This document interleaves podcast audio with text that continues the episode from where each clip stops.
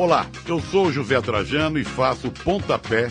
Sabia que aqui na Central 3 você não é um mero ouvinte? Nos ajudando a partir de 14 reais através do Apoia-se. Você se torna membro do Clube Central 3, onde concorre a prêmios exclusivos, além de participar de um grupo de discussão sobre o conteúdo dos nossos podcasts. Acesse apoia.se barra Central 3 e colabore com a mídia livre e independente. Cristo Redentor, braços abertos sobre a Guanabara.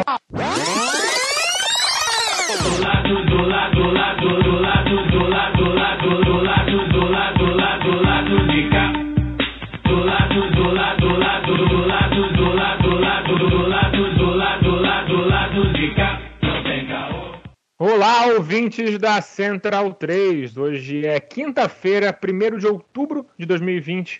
Meu nome é Alcísio Canete e sejam bem-vindos ao episódio número 168 do lado B do Rio. Estou aqui no estúdio Quino, acompanhado dos amigos painelistas de sempre, daquele jeito. Daniel Soares está curtindo uma folguinha e não compareceu. Olá, Caio Belandi.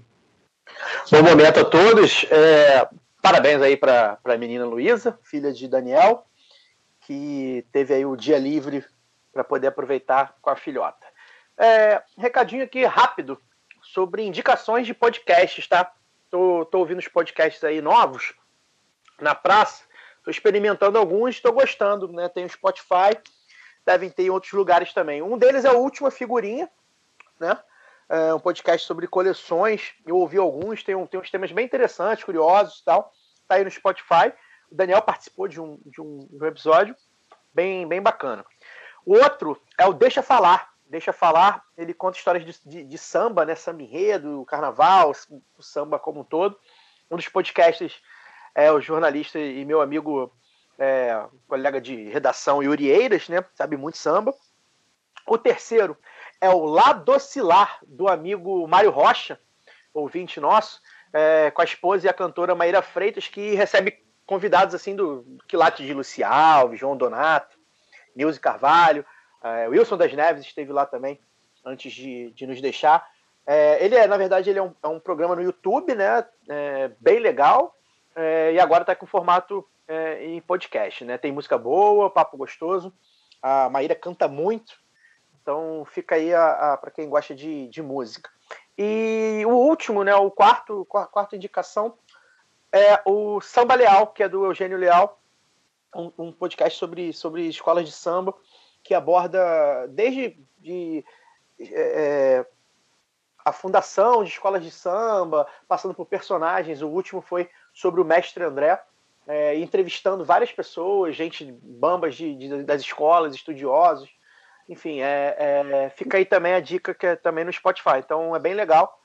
E eu acho que é legal a gente também tá aqui tentando impulsionar né, é, o pessoal que está fazendo aí é, comunicação alternativa, é, é, de nem sempre de militância política, mas de de resistência cultural também, que é muito importante. Então fica essas quatro dicas aí, e é isso. Olá, Fagner Torres. Olá, bom dia, boa tarde, boa noite a todos.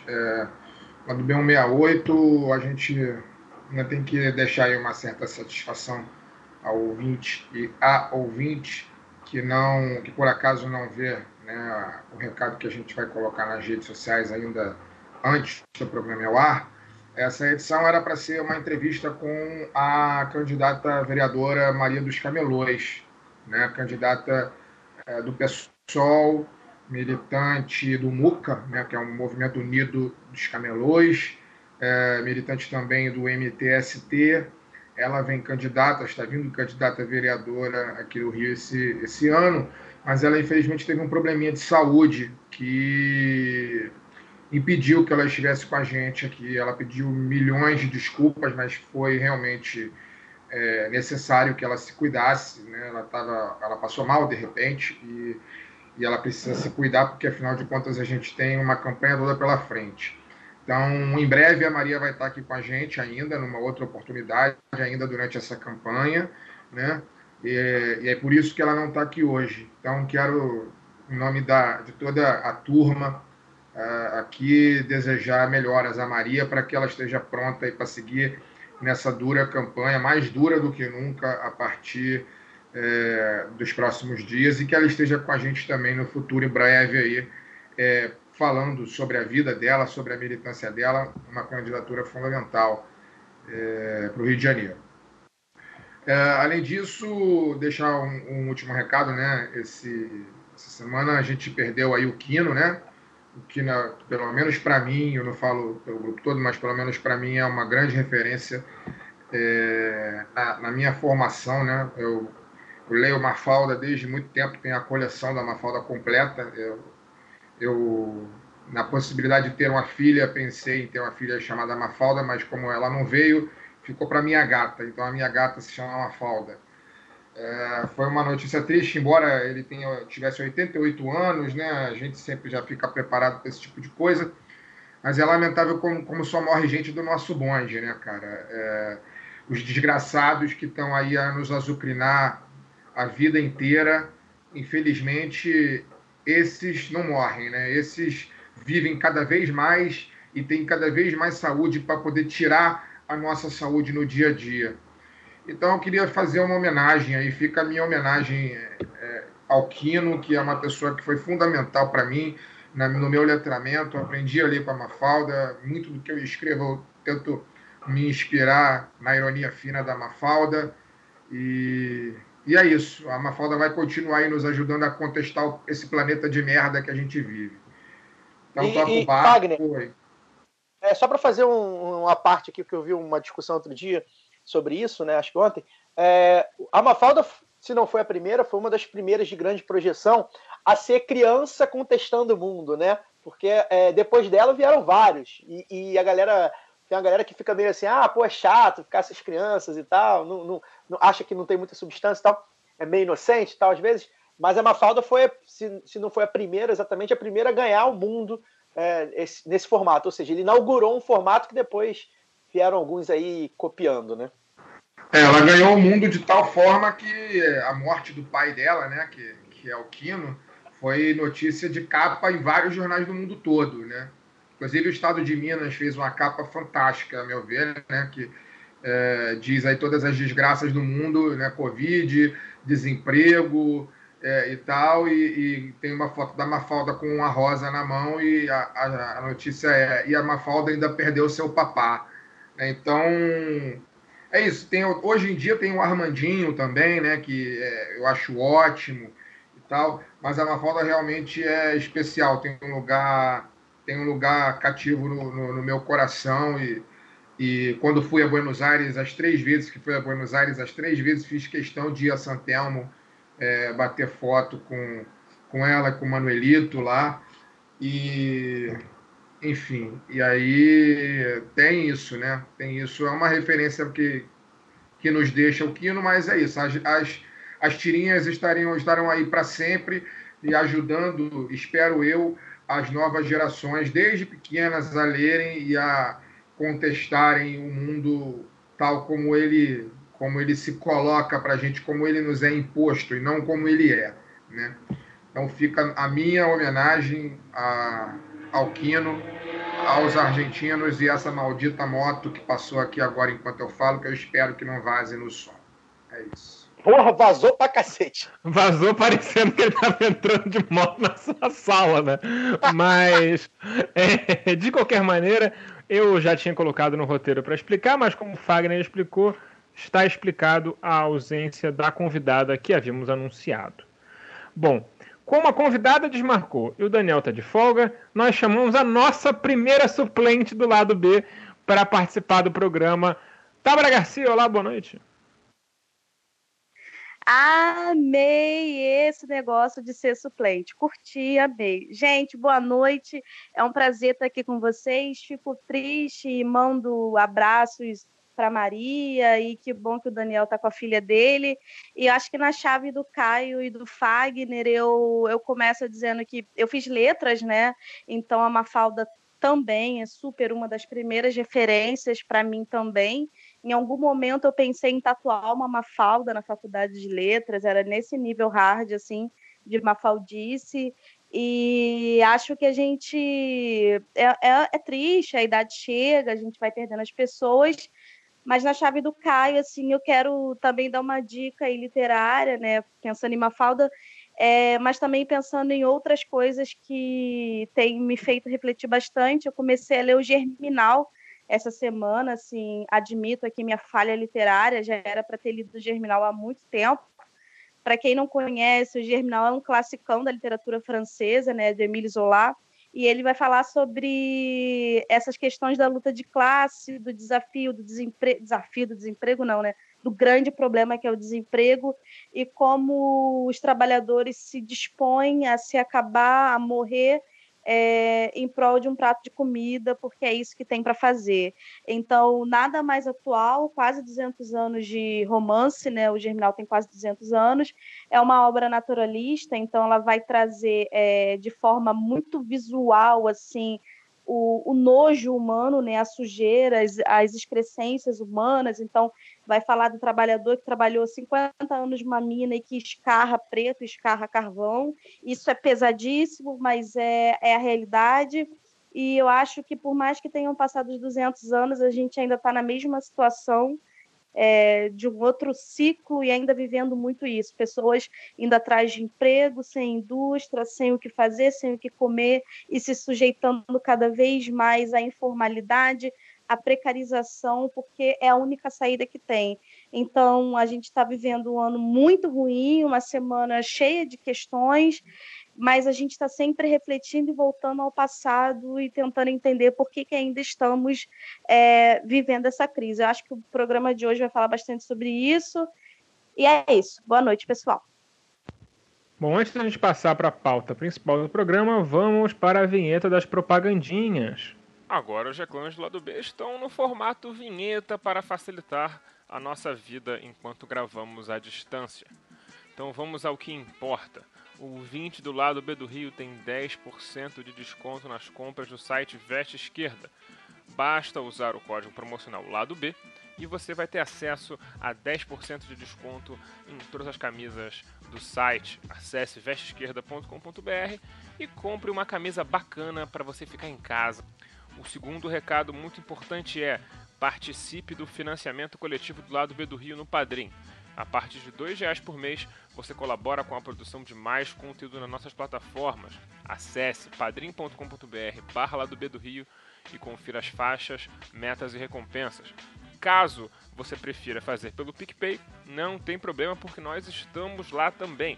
Acesse o seu PicPay e procure por lá do B do Rio e todas essas mesmas faixas de assinatura que estão no Padrim também estão disponíveis por lá. Esse financiamento é muito importante para nós, uma vez que, diferente do YouTube, no mundo do podcast, ter ouvinte, ter download, ter assinaturas do, do feed não nos rende um centavo.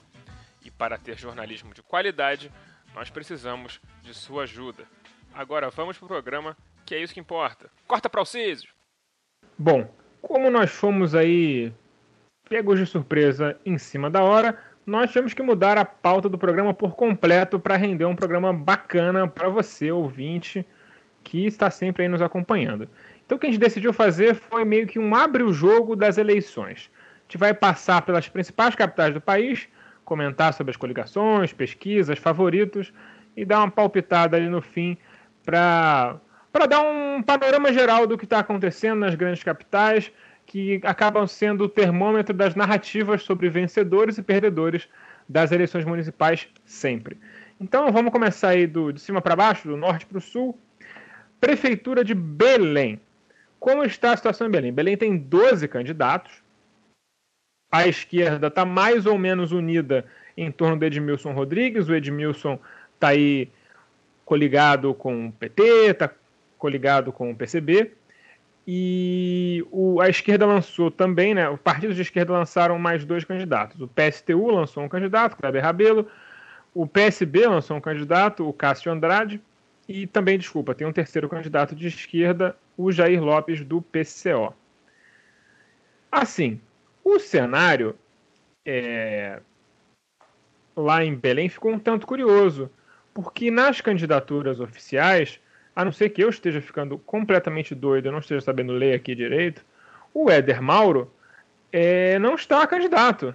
E o Éder Mauro, que é o bolsonarista é, mais famoso lá de Belém, né? Ele até ficou. ganhou aí uma relevância nacional por ter feito uma motocarreata contra a Covid, dizendo que o Covid não existia, e ele pegou Covid, foi internado, porque é sempre assim, né? É, a, a, como diria os Amiliano do Revolution, né? Life Snake, né? A vida cobra. É, enfim, ele pegou, pegou muito mal para ele, ele ficou ali numa situação política um tanto complicada. O outro grande adversário político dele seria o Jefferson Lima.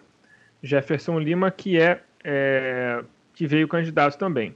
O que acontece? O Edmilson está numa situação muito privilegiada na, nas pesquisas, pelo menos as pesquisas que, a gente ach, que eu achei aqui. Tem duas pesquisas que já foram é, divulgadas.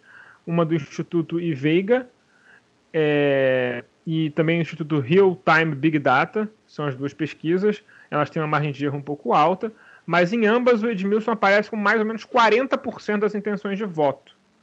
O que, se você for considerar a quantidade de gente que não sabe, ou que é branco, ou que é nulo, é, dão aí uma possibilidade muito real do Edmilson, que já foi prefeito de Belém pelo PT, se eleger pelo pessoal ainda em primeiro turno e o pessoal tratorar as eleições em Belém, fazer um resultado aí bastante expressivo.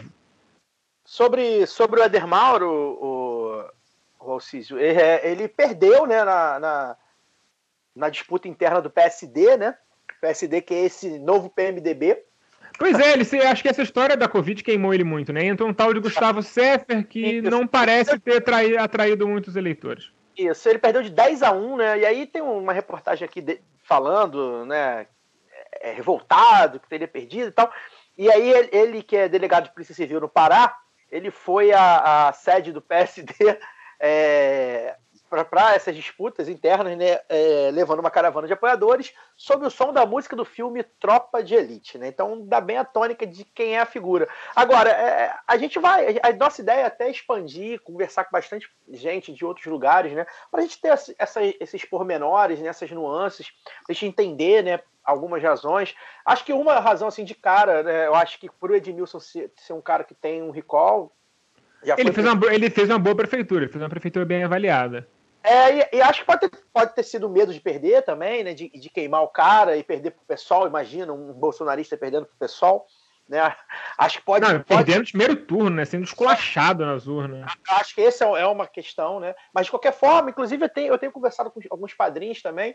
A gente quer expandir. Então, assim, se você está ouvindo aqui o programa, está no Twitter, está no Instagram, manda aí, fala aí, pô, não, aconteceu isso aqui, isso aqui também, porque a gente não tem como, né? A gente não tem braço para não só não tem braço, as notícias, elas não, não dão conta dessas nuances. É, e, e, assim, mas assim, também a gente fez o roteiro em cima da hora, né? É, que é importante. Se a gente tivesse feito isso né, com mais calma, uma semana de antecedência, dois dias, três dias, a gente teria né, analisado melhor e tal. Teria ligado para amigos e tal, daria é, ter dado para fazer uma, uma. Exatamente. Então a gente está tá mais passando esse panorama mesmo geral, escolhemos algumas cidades para passar esse panorama. Eu acho que Belém fica aí, como a gente já tinha falado até na, no, no no, no, programa passado, fica essa expectativa mesmo, né, de ter um, um prefeito de pessoal numa capital é, nessa assim, altura do campeonato. É, seria...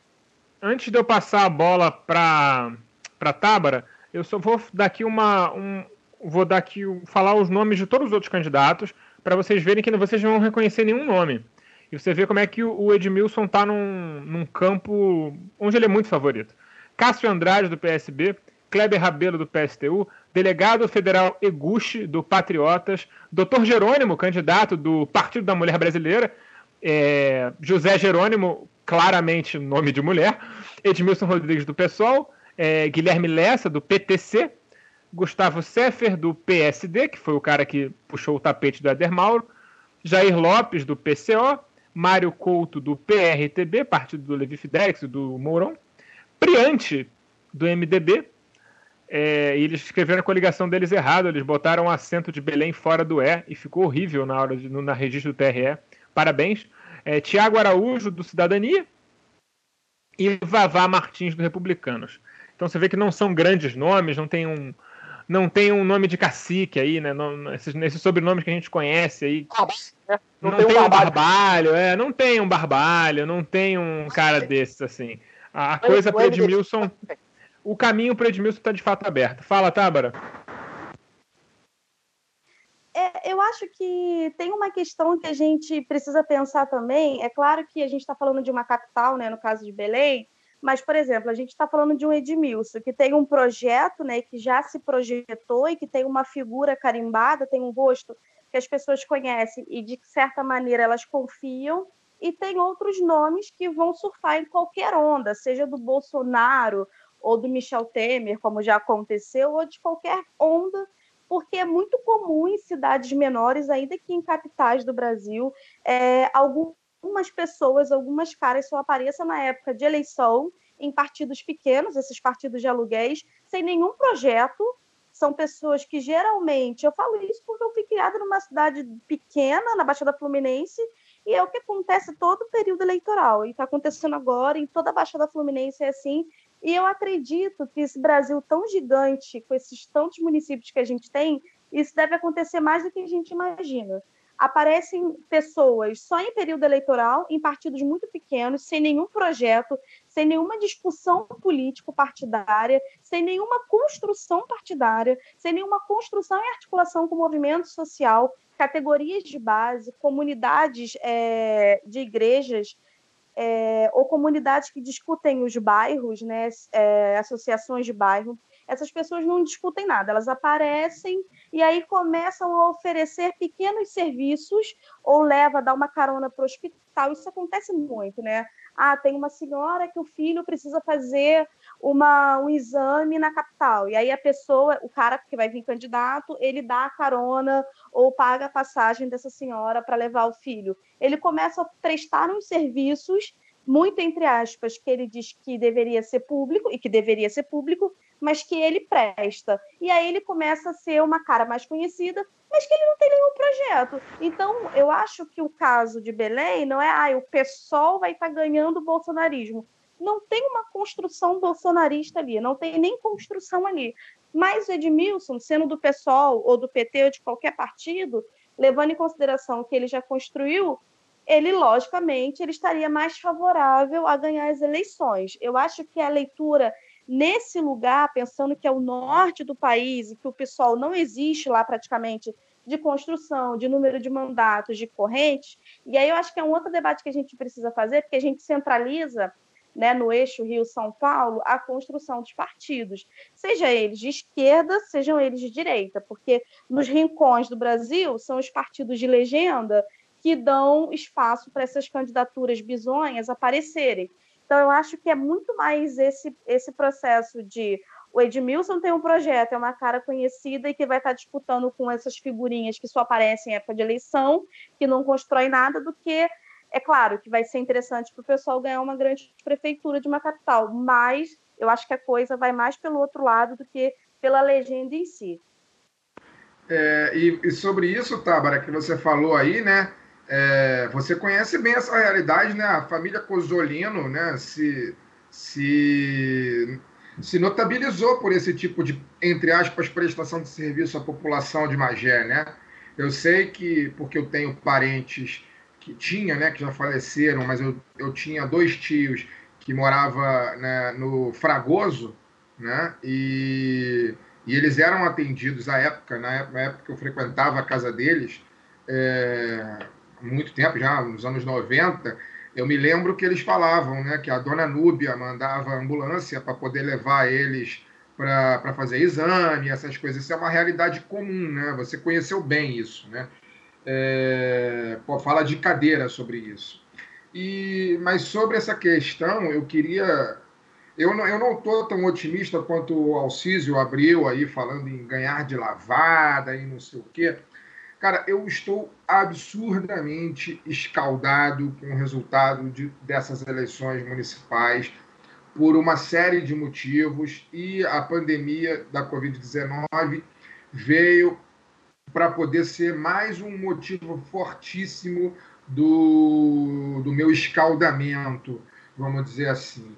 Né? É eu tenho muito receio porque eu acho que assim a direita, né, a direita não tem compromisso com a vida, né, e, e a direita pelo menos a brasileira, né, se, se alguma no mundo tiver, se apresente. Mas a brasileira, como ela não tem nenhum compromisso com a vida, ela vai às ruas alucinadamente e vai se aproveitar, inclusive, da fragilidade do povo. O povo está largado à própria sorte né, é, nesse cenário de pandemia. Essa semana a gente bateu o, o recorde aí de, de, número de desempregados. Né? Então, a direita vai se aproveitar desse desespero popular é, para poder colocar as pessoas na rua para fazerem campanha a despeito dessa pandemia coisas que a esquerda, ou pelo menos parte dela, né, já que são muitas esquerdas, mas pelo menos parte dela tem um pudor em fazer. Né?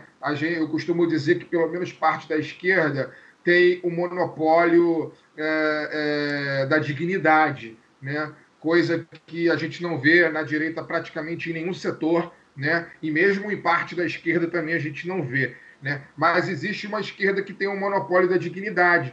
E essa não vai se aproveitar né, do desespero popular, né, é, fazer com que as pessoas vão à rua de qualquer maneira, por dinheiro, enfim, para poder fazer campanha. Né? É, e eu acho que eu, eu tenho muito receio de como isso pode se refletir no resultado das urnas. Inclusive, também tem uma outra questão né, que a gente não, nunca pode deixar de falar, eu pelo menos não vou deixar de falar, que é o efeito surpresa das redes sociais. Né? Enquanto a gente está discutindo aqui é, eleição, né, é, essa semana a gente viu aí notícias, né, se não me engano, o Globo fez uma matéria desmentindo e no submundo do WhatsApp está circulando foto do Papa Francisco fumando maconha com Evo Morales. Então, assim, esse é o nível das coisas que a gente não tem acesso, né? das coisas que a gente não recebe. Eu queria muito, pelo menos por um dia da minha vida, receber o, essa enxurrada de, de fake news, essa enxurrada de má fé que circula nas redes sociais, para eu poder ter uma ideia. Eu só consigo ter uma ideia a partir dessas coisas que vazam, que viram notícia, que desmente, que não sei o quê.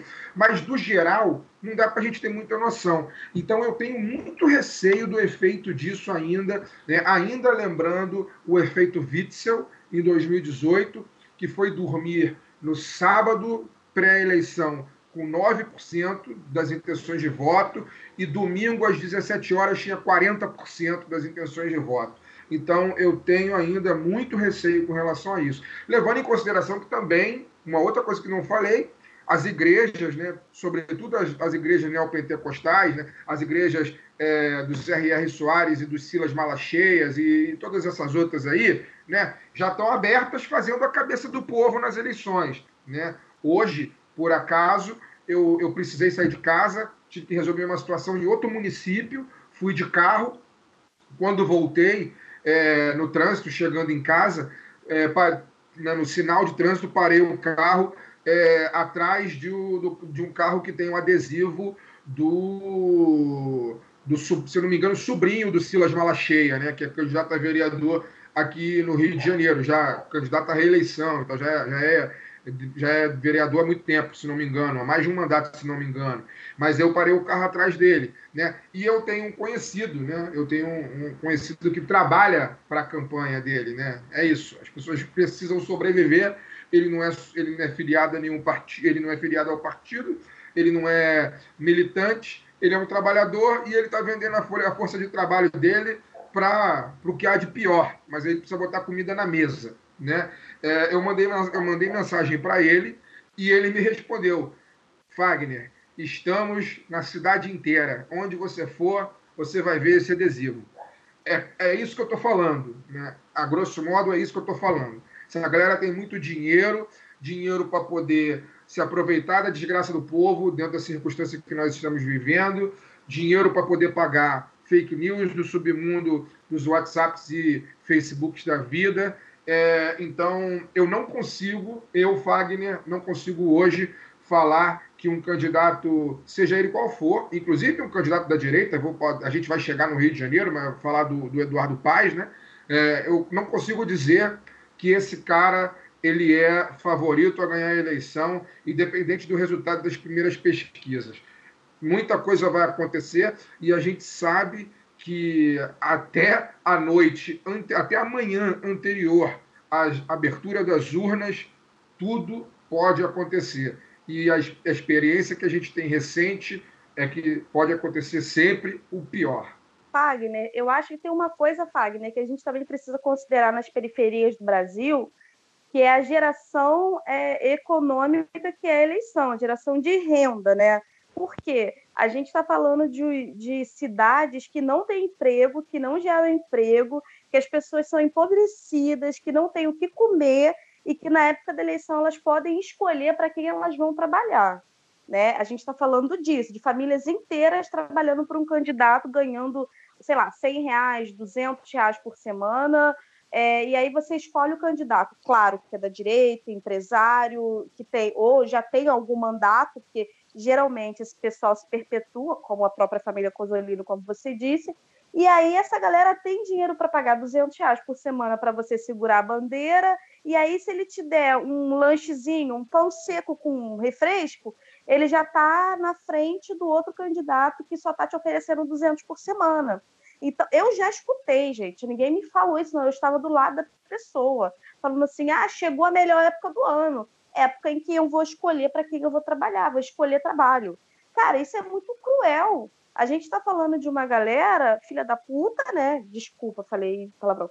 Uma galera que vai botar dinheiro em fake news, não sei o quê, mas também que vai botar o dinheiro dentro das casas das pessoas, sabe? Vai botar comida na mesa porque vai pagar as pessoas para trabalharem. E a gente está lutando contra uma militância que trabalha gratuitamente, voluntária, né, que dá o tempo que pode, tem que trabalhar, a juventude, que também não tem grana. Então, assim, é uma luta muito difícil de ganhar, porque a gente está falando de dinheiro, dinheiro compra comida, paga uma conta de luz, enquanto a candidatura militante voluntária só vai te dar prejuízo, porque você tem que sair para trabalhar, gastar passagem ou gastar sua internet. Então, é muito complexo. Eu tenho um amigo que diz que o que vale é voto na urna.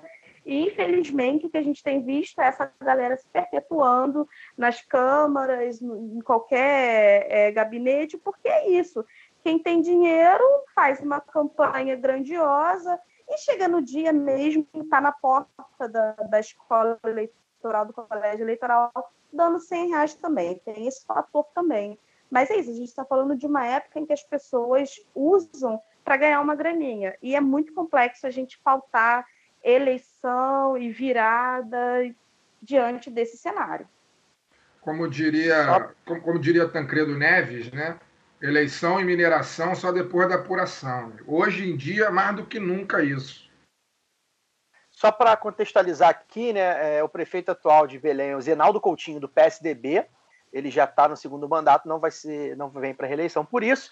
E aí a chapa do PSDB é PMN Cidadania, PSDB DEM PV, chamada Renova Belém, ou seja, né, o, o atual prefeito que já está há oito anos, o partido dele apoia a coligação Renova Belém, que é o Tiago Araújo do Cidadania, que é um garoto aqui que deve ter, sei lá, 92. Ele tem 28 anos.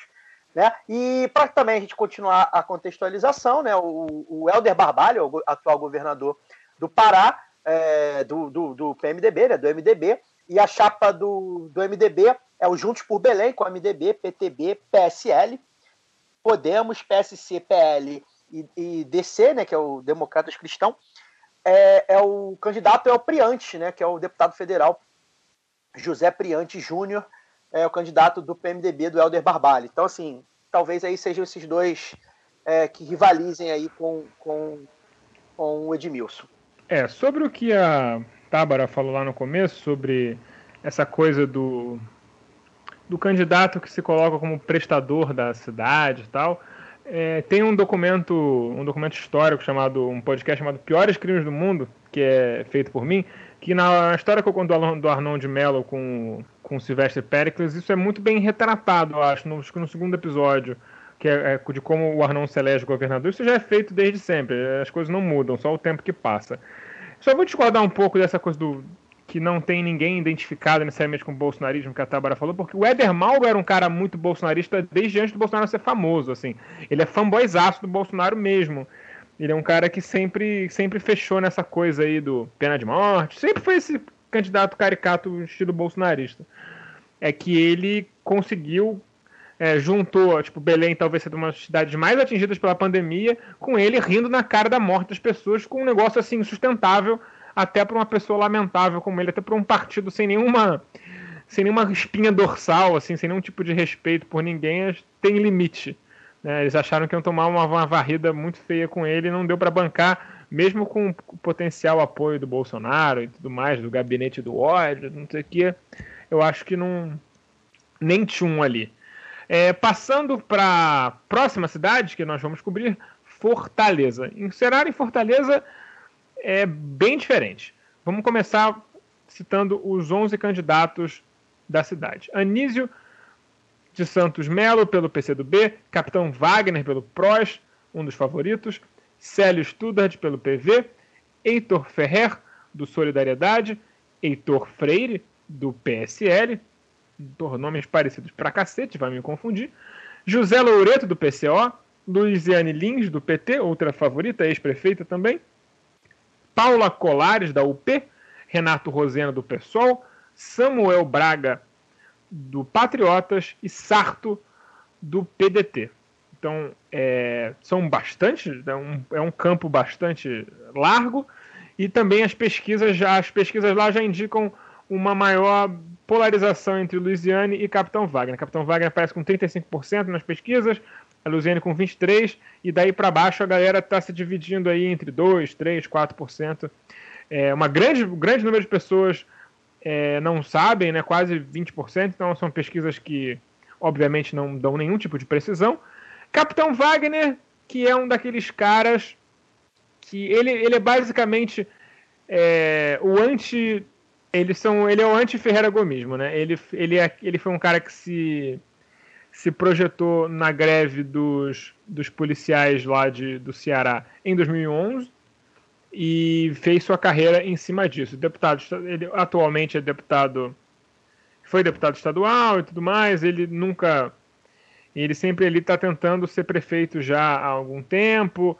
Esse é o grande sonho dele e tudo mais. Foi, foi vice na última, perdeu para o Roberto Cláudio, que é do PDT, que é do da, da, da, da trupe dos Ferreira Gomes, mas que, né, segundo mandato, não vai ter um terceiro é, o PT e o PDT se racharam, porque o, P, o PDT lançou o candidato próprio, mas é aquela coisa.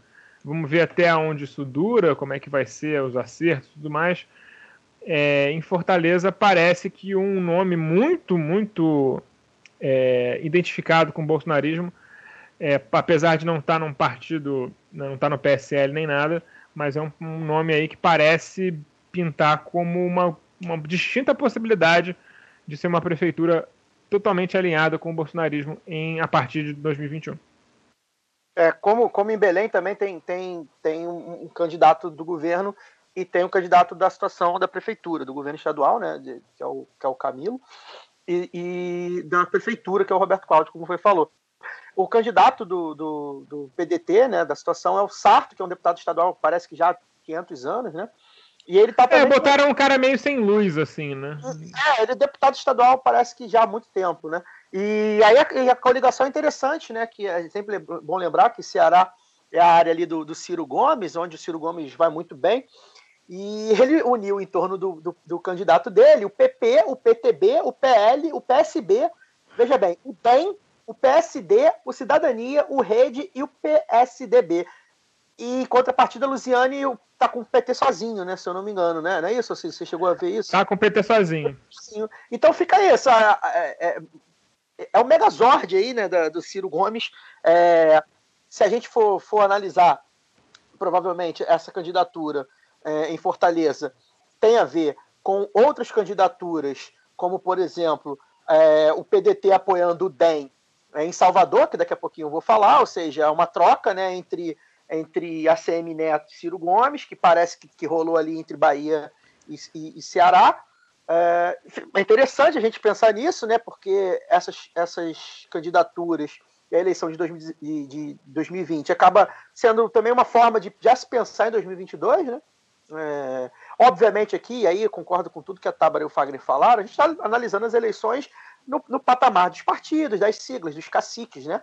É, é evidente que a gente sabe que envolve outras coisas, mas como a gente está falando também de capitais, né, é, essas, essas, essas coligações, né, a força dos candidatos majoritários de, de, de, de governo federal tal, isso também pesa, né?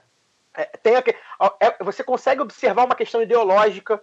É, claro que não é só isso, né? Tem a rua, tem o asfalto, tem a escola, mas você consegue observar a questão ideológica também. Então acho que é o grande, o grande barato aí de, de Fortaleza é isso. Você vê que, que o Ciro Gomes parece que compôs com, com o pessoal aí da, da direita para poder fazer seus prefeitos também continuarem com a prefeitura e cedeu em outros lugares. É... Nesse sentido, eu acho que é, é muito emblemático que o PDT e o PSB eles estão se comportando nas municipais exatamente como eles se comportaram na hora da formação da oposição e da minoria no Congresso.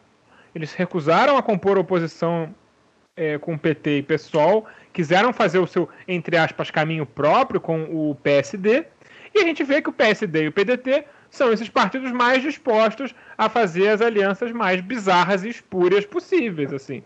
Tiver que fechar com o DEM, tiver que fechar com o Capiroto, eles vão fechar, fazer com o PSL, não tem caô. Não tem caô. É. Isso responde para a questão nacional. Acho que é por isso que é, eu tenho tô tentando aqui colocar as coligações, os partidos, né? Porque isso responde diretamente com a questão da, da, da, das eleições daqui a dois anos, né? Claro que tem muita coisa para acontecer daqui a dois anos. A gente nem sabe o que vai acontecer daqui a um mês, mas isso aí já, já é, já começa a ver ali um, um, uma conversa entre, entre alguns partidos e algumas figuras que a gente até achava que seria improvável ou, ou que parecem que são rivais, mas na hora H sentam e conversam porque né, está valendo a prefeitura. Estamos falando aqui de orçamentos altos, né, de capitais, ou seja, não, não é pouca coisa você, por exemplo, para um partido como o PDT, perder uma capital.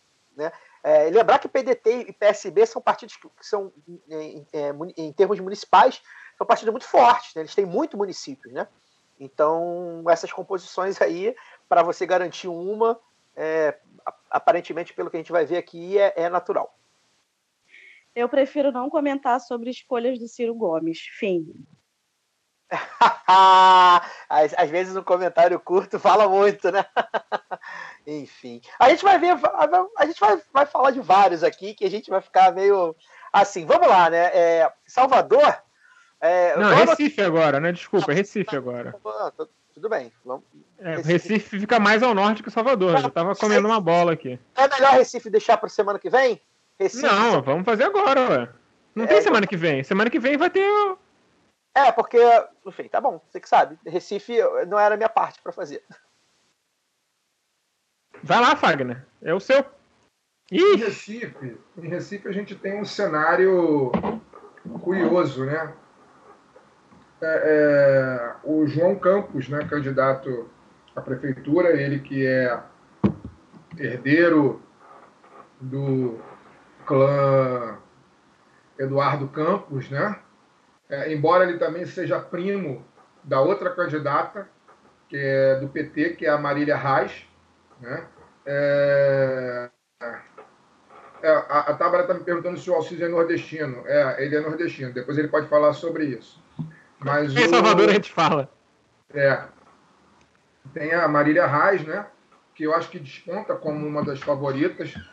Eu, provavelmente, se eu tivesse é, é, foro, né? O, como é que é? Oh, meu Deus do céu, me fugiu agora a palavra.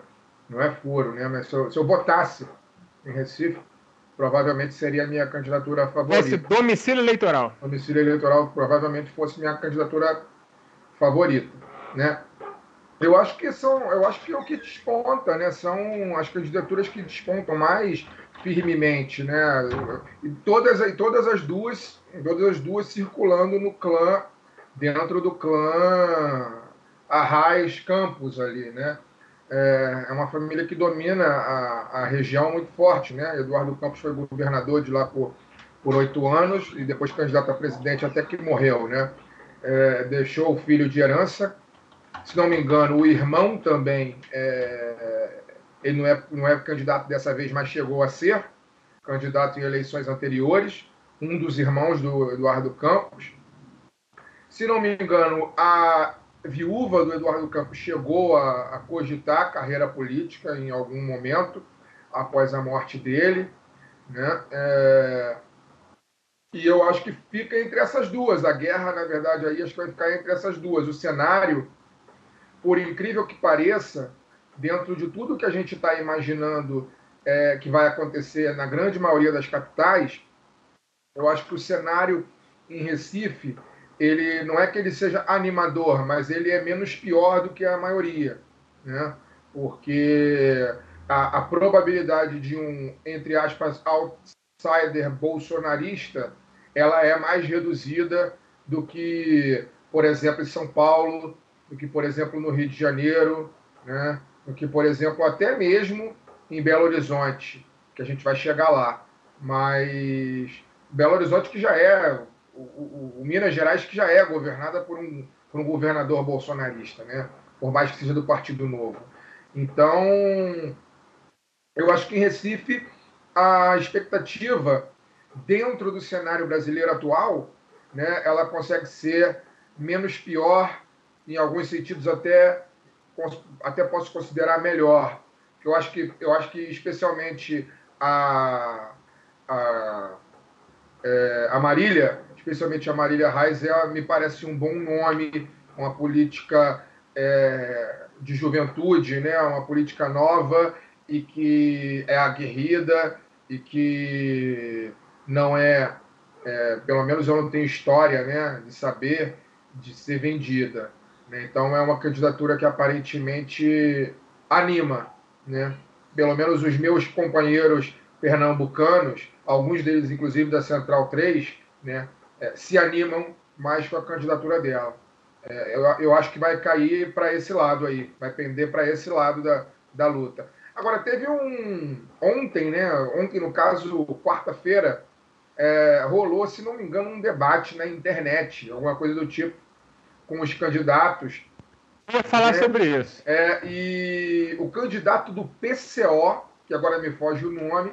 Né? Tem aqui, é, tem, tá, tá na ponta da agulha o nome aqui. Victor é, Assis, o nome do rapaz. Ele. Aí que eu falo, né? Às vezes, às vezes a própria esquerda é, perde o monopólio da dignidade e se rebaixa ao, ao mais baixo nível né, político. Né? Mas assim, é, é, é uma tradição do PCO agir assim, né? É, é o, o, que eu estou querendo dizer é o seguinte: esse candidato, é, ao falar com Mendonça Filho, que também é um dos candidatos, se não me engano, do DEM, né, a prefeitura, o ministro do governo Temer, né, é, Mendoncinha, ele se referiu ao Mendonça Filho como homossexual, né? É, não é, a palavra bem não é acusou, né? Mas ele, ele tirou ele sarro. Insinuou. É, ele, ele insinuou. Ele ele tirou sarro do, do Mendonça Filho, sugerindo que o Mendonça Filho pudesse ter tido um caso com Alexandre Frota, né? É lamentável demais, né? Tudo isso é muito lamentável. E foi um candidato que, é, dizem, né, é de esquerda, que levou o debate político para esse lado, né? O mais bolsonarista é impossível, né? Esse tipo de argumento. Mas é isso. E a reação do Mendonça Filho, eu confesso que achei a reação do Mendonça Filho engraçada. É, o Mendonça porque Filho ele, ficou, ele, ele tomou um transtornado, né? Ele, ele tomou um ar absurdo, assim, ele ficou transtornado, transtornado. É, ficou transtornado. Mas, assim, a, a, reação do Mendonça Filho eu não espero muita, né? Afinal de contas, ele. Senão ele não seria o Mendonça Filho, né? Não espero muito. Eu só espero isso. Né? Eu espero uma reação tão homofóbica quanto a do acusa, quanto a do de quem insinuou. Né? Agora, é lamentável que um candidato que se diz no espectro da esquerda né, querer desmerecer, seja quem for, é, pela orientação sexual. Né? E eu nem sei se é o caso, né? mas enfim. É, fazer aqui só... eu diria isso. Não, não, só para fazer assim, para o pessoal que não lembra, né, o, Mendoncinha recebeu Alexandre Frota quando foi ministro da Educação do Temer, né? E aí, enfim, a insinuação é uma foto que, que o Frota tá lá com, com, com o Mendoncinha e o candidato fala assim: é, vai saber o que, que você fez com o Frota? Essa, alguma coisa assim, né? É, e aí o, o Mendoncinha é, é o, o espectro aí pela direita que finge que é limpinha, né, do DEM, vem com PSDB, PTB, PL e DEM. Lembrar que a força do, do, do, do Eduardo Campos é tamanha, né, que o governador o Paulo Câmara, governador de Pernambuco, do PSB, o prefeito já pela, pela segunda, né, tá saindo aí da reeleição, oito anos, o Geraldo Júlio é do PSB, E o João Campos, que tem 27 anos, o João Campos, é jovem, ele vem é, do, do, PSB também, ele vem com uma, com uma chapa MDB, Rede, PCdoB, Solidariedade, PROS, PV, Avante, Republicanos, PP, PDT, PSB e PSD. Ou seja, é, tá a máquina, é mais que a máquina, tá com, uma, com casa de máquinas inteira, né? Para ele e a, a, E aí você me confirma aí, o, o Fagner, né? Acho que você tem aí na mão. A Marília vem, vem sozinha pelo PT também, né? Assim como em Fortaleza, não é isso? Isso aí, isso aí. Então, chapa é, puro sangue. Uma chapa puro sangue. Isso, isso é, é, é, curioso a gente notar isso, né? Porque é, o Nordeste, esses, esses dois estados principalmente, são muito fortes é, é, na, na oposição ao Bolsonaro. É, e assim, ainda assim, apesar de, do, do, no caso do Ceará, ser controlado pelo PT, é um PT aliado ao, ao Ciro, né? completamente alinhado ao Ciro. Ou seja, o, o PDT e o PSB tem ali um, um, um campo, um pedaço do, do, do, Nordeste, um pedaço do Brasil bem grande. Ou seja, essa eleição também pode colocar o PDT e o PSB é, em termos eleitorais, repito, né, a gente está analisando aqui em termos, né, em condições normais, né, que não estamos em condições normais, mas enfim. É, Deixa eu fazer pode... uma correção. Fala. Na verdade, não é chapa puro sangue, não. A, a Marília tem o vice do PSOL, que é o João Arnaldo. E, e a coligação ainda tem o PTC e o PMB. Vai é. saber, né? Coisas, é. coisas do Brasil. É, o PMB apoiar uma mulher tá melhor que em Belém já. Estão evoluindo. É. E, então é isso, né? É, é, acho que o João Campos aí, não sei como é que estão as pesquisas, não sei se a gente já tem alguma coisa, mas é, o João Campos está aí com a faca e o queijo na mão. Mas é uma disputa, além de tudo, né? e aí o nosso, nossas fontes de, de Pernambuco, de Recife, ali da região, sempre falam isso, né? É, é, além de tudo, é uma disputa familiar, né? Entre primos, né? Então é interessante a gente, a gente acompanhar. Acho que é, é bem legal a gente acompanhar o que vai ser de, de Recife. Sobre essa história do. Seria engraçado se eles lavassem roupa suja de família no, no debate. Aí sobre eu veria. Força, sobre a força do, do, da família Campos, né? especialmente do Eduardo Campos, nosso quarto elemento aí que hoje está tá fora, o Daniel, é que tem uma história boa né, a respeito. Né? O, o Daniel estava numa cidade é, fronteiriça aí com, com, Pernambuco no dia que o avião caiu, né? É, é, não era Pernambuco, era. Agora me agora eu eu, eu não estava naquelas praias lá de Alagoas, no norte é, de Alagoas? É, era Alagoas que ele estava. Isso era isso que eu ia falar. Eu estava com, eu estou aqui pecando pelo mapa do Brasil. Eu não estava conseguindo imaginar, lembrar qual era o estado que faz fronteira ali estando embaixo de, de Pernambuco. Mas é, Alago, é Alagoas mesmo, né? Você está certo disso, né? É, Alagoas. Estou tô, tô é. certo, Wagner. Então, Bahia, então, Sergipe, Alagoas, Pernambuco. Então é isso. Então o, o Daniel estava na, numa cidade de praia, né? É, ele estava em Maragogi, não era? Ele estava trabalhando. Ele estava trabalhando lá numa cooperativa popular e tal. É, quando caiu o avião. Né? E quando chegou a confirmação de que o Eduardo Campos estava no avião e que não tinha sobrado ninguém, né? É, ele falou que foi uma comoção generalizada na cidade que ele estava, uma cidade que não era de Pernambuco, mas assim é tão próximo que a família a família Campos é, exercia exerce, né? Provavelmente ainda exerce uma grande influência, mesmo se não política, mas pelo menos no imaginário local, né? é, o Eduardo tinha acabado de sair da, da, do governo do estado né, de Pernambuco, sair, e tinha saído, e não só saiu, como saiu com a, a, popularidade na estratosfera, né, cara? Era, ele era um, um, um governador muito bem avaliado, né? É, um governador que não foi necessariamente queimado pelas jornadas de 2013, né? Ele conseguiu chegar a 2014 com a popularidade muito alta. Então, Daniel que conta, né? É, de como essa família exerce uma influência muito grande em cidades pequenas, mesmo as que não são em Pernambuco, mas as que circulam ali muito próximo da fronteira. Então tem uma, tem uma campanha é, em, girando em torno dessa família, né, com dois candidatos dessa família, né, uma Raiz e, uma Raiz e um Campos, é, nos remete muito ao Brasil, né, cara? É o Brasil, é, é isso. Eu vejo a Marília Reis. Eu vejo a Marília Reis disputando com, com, com, com o João Campos, me remete a um texto que eu publiquei no Facebook há alguns anos, há uns dois ou três, há três anos pelo menos, foi bem, já tem bastante tempo, que eu coloco que a, a, institui, a instituição mais forte do Brasil é disparadamente a família, né, cara? A família é, é disparada a instituição mais forte porque ela se perpetua no poder. Alguma de, algumas delas se perpetuam no poder no Brasil há 520 anos, né? Se eu quiser ser generoso, pelo menos há, há 200 anos, né? É, é o Brizola que era casado com que era casado com a, a irmã do, do, do Jango, que era casado com não sei quem da família Vargas, com aí você tem aí o Dornelles é parente do, do Vargas também. É, aí deixa aí o, o, a Mari, a, o, o Arraes deixa aí a Marília e o João, é, e o, o, filho também foi governador. Então, quer dizer, São Paulo, que dispensa comentário, tá aí o Mário Covas, que foi governador, deixa o neto, Bruno Covas, é, e por aí vai, Tancredo Neves e Aécio Neves, enfim, é disparada a instituição mais potente da história brasileira, essa tal de família tradicional, né? Desde que seja uma família forte. Não sei por que vocês estão indo tão longe. A gente tem aí a família Bolsonaro presidindo o Brasil, arregaçando com todas as instituições para fazer a defesa de todos os filhotinhos. Não pois é. precisa é. revisitar a história. Pois é, pois é, tem. Mas tem eu isso. acho que não está arregaçando as instituições, não. As instituições foram feitas para passar a mão na cabeça dos filhos de, de, de gente poderosa mesmo. Verdade, tá funcionando é normalmente.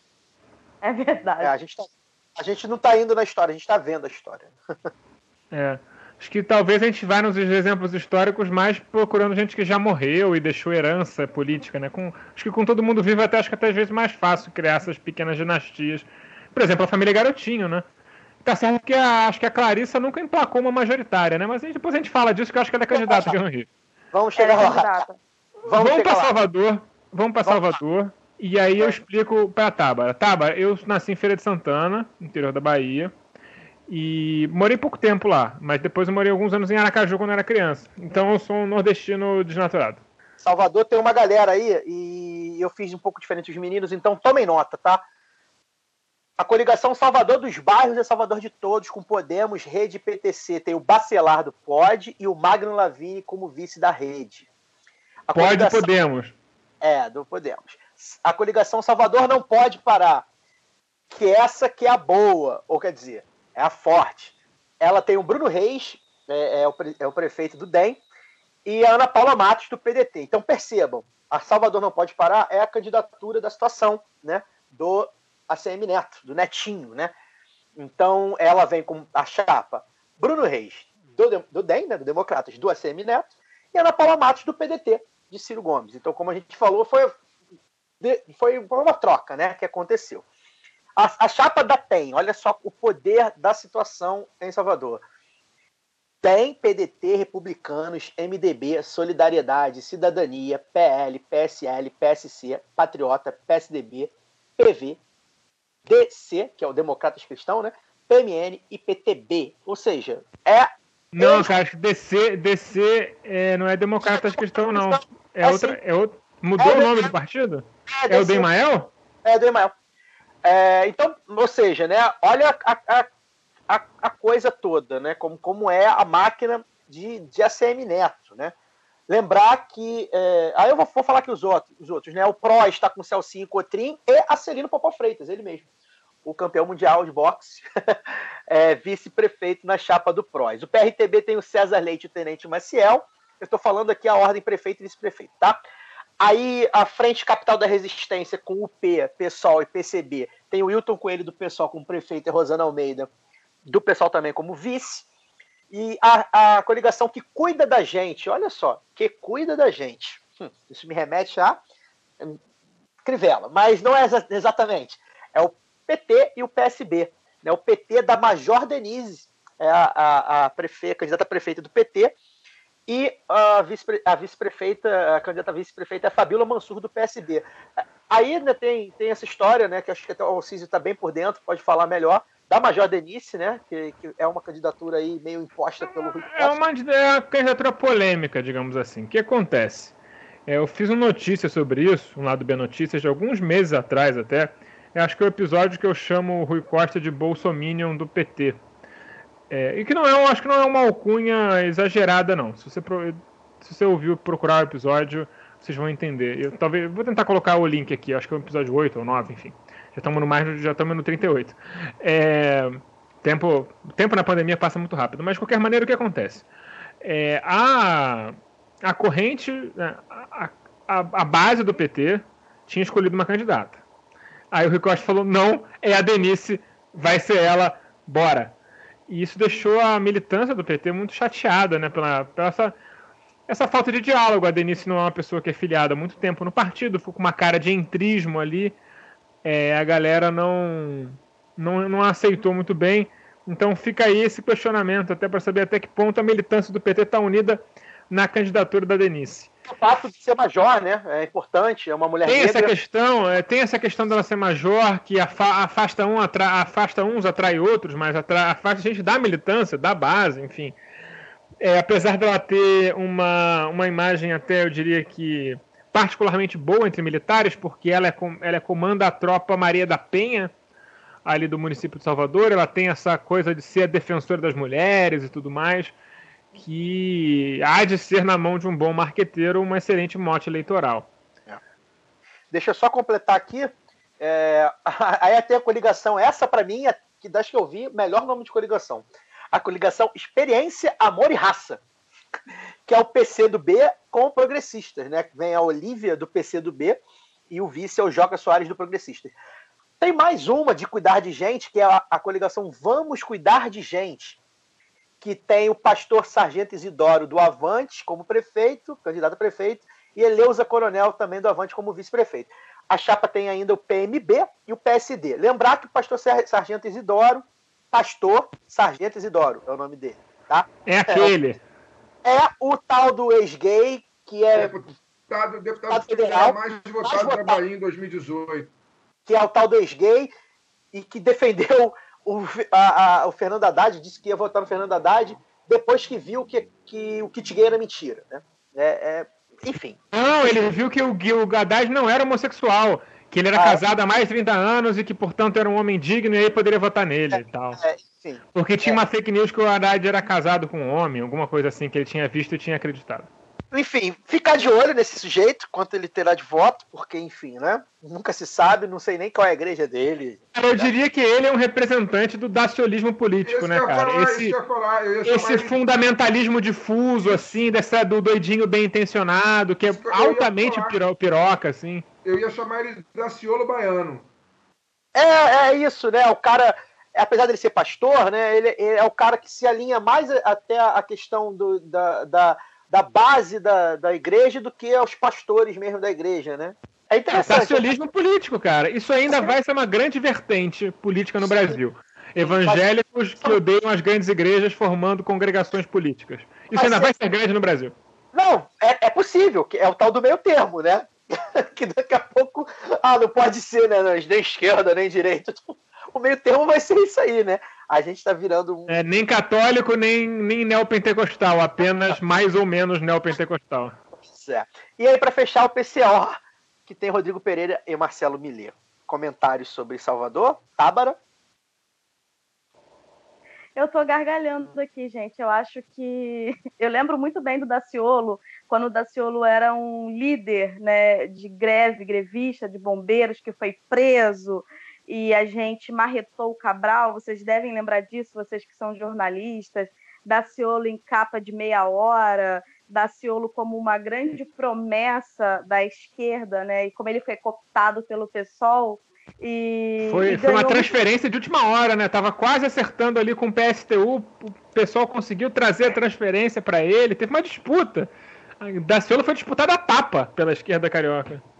Não, e parece que ele conseguiu filiar papo de não sei quantas mil pessoas no PSOL para votar nele. Fez uma votação muito expressiva. Ele foi eleito com 50 mil votos e um dos primeiros atos do Daciolo foi querer fazer uma emenda para colocar em nome de Deus na Bíblia. Aquela coisa jocosa, estranha, obtusa. Enfim, que foi o Daciolo.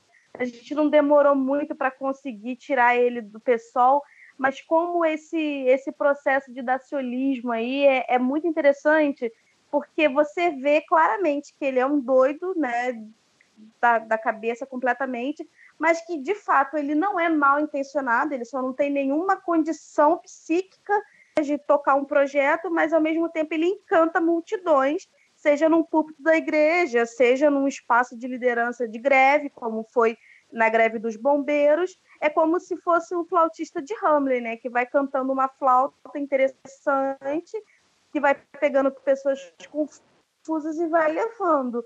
Eu não, eu não acredito que pessoas como Daciolo realmente tendem a crescer e muito nesse Brasil estranho, esquisito. Eu acho que ainda tem, além da questão questão psíquica, tem a questão de formação política também, né? Que é, é feita nas coxas e à base da igreja, né? Então é também importante. Sobre, sobre Daciolo, só um, um, um parêntese rápido. Eu me lembro que quando, é, em 2013, né, naquele auge, aquele frisson, aquele negócio todo, aquelas manifestações, não sei o que e tal, eu me lembro que eu estava no IFIX com, com um grande camarada meu, Eduardo Tomazini, a gente estava em um dos atos e tal, e a, e a, polícia dispersou todo mundo na base da, da pancadaria, da bomba de gás lacrimogênea e tal. E a gente foi parar no IFIX, né? E ficamos lá no IFIX, e no IFIX o, o Daciolo estava lá organizando a massa, né? É, ele falando e, pô, em volta, cara, tinha, sei lá, umas 500 pessoas, assim, enquanto ele falava. E eu me lembro claramente, eu e, e do Andy, né, do Tomazini, a gente sempre fala isso quando, quando fala do Daciolo, a gente sempre lembra desse, desse dia. Cara, que enquanto ele falava, assim, a gente se olhava, assim, eu e ele, a gente falava, caralho, meu irmão, que porra é essa, brother? Que porra é essa? O que, que é isso, cara? Que loucura é essa? E eu tô falando de 2013, né? É, bem antes dele, dele ser é, eu acho que ele ainda não estava filiado ali, já tinha passado a greve dos bombeiros, que foi quando ele estourou, né, como liderança política e tal. É, eu não sei se ele estava filiado, mas ele acho que, mas ainda não era candidato.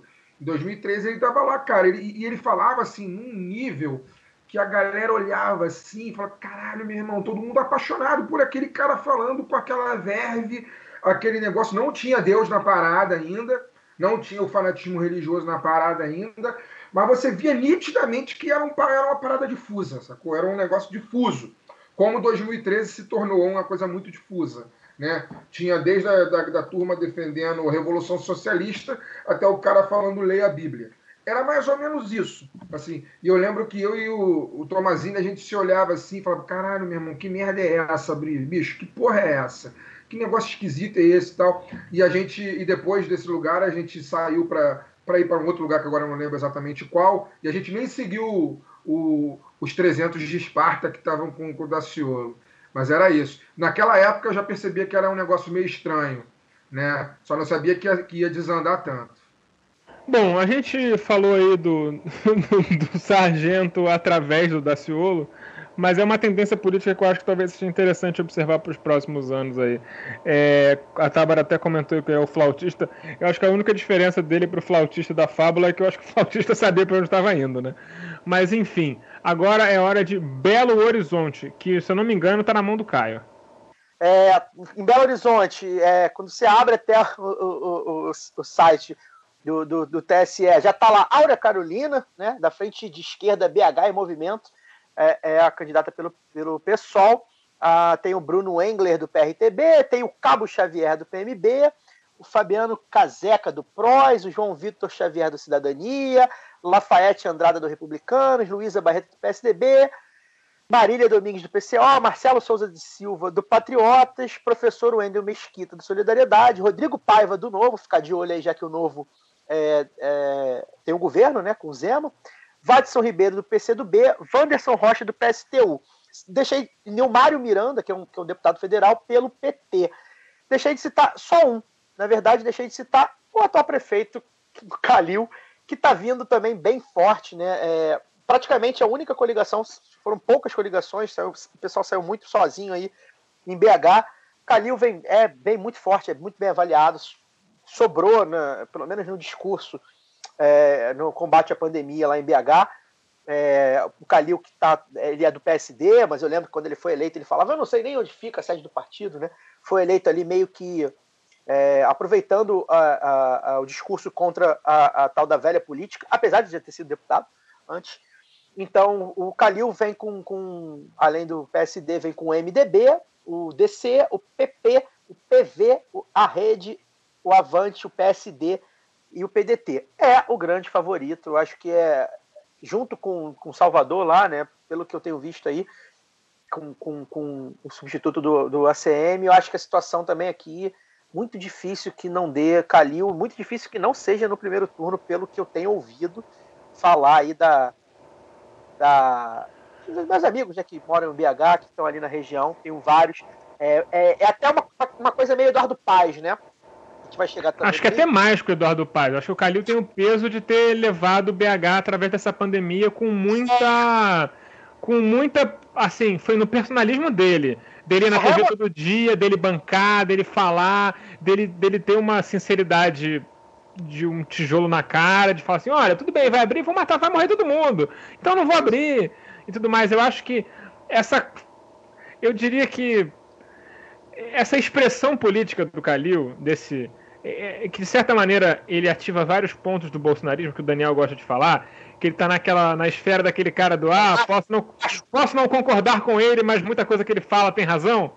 Isso é, que acaba que, que cativa muita gente. E aí ele fez uma administração ali, digamos assim, sem grandes escândalos, até onde se sabe, pelo menos. E essa coisa da pandemia, eu acho que cacifa ele aí para uma reeleição, eu, na, pelo visto, sem grandes. Não vai sofrer, acho que não vai sofrer para se reeleger, não. A, a outra grande coligação aqui é o do João Vitor Xavier, né, do Cidadania, que tem o Democratas, o PTB, o PMN, o Podemos, o PSC, o PL, o PSB, o PSL. Então também as grandes coligações a gente sempre fica de olho, porque tem muito tempo de televisão, muito dinheiro, enfim. Mas eu acho que é muito difícil. E é só para retomar o que eu estou falando assim, do paz, é a questão do paz era o quê? A questão do, da galera de esquerda, né? aquela galera bem de esquerda mesmo, mas assim, ah, é melhor ele do que qualquer outro, né?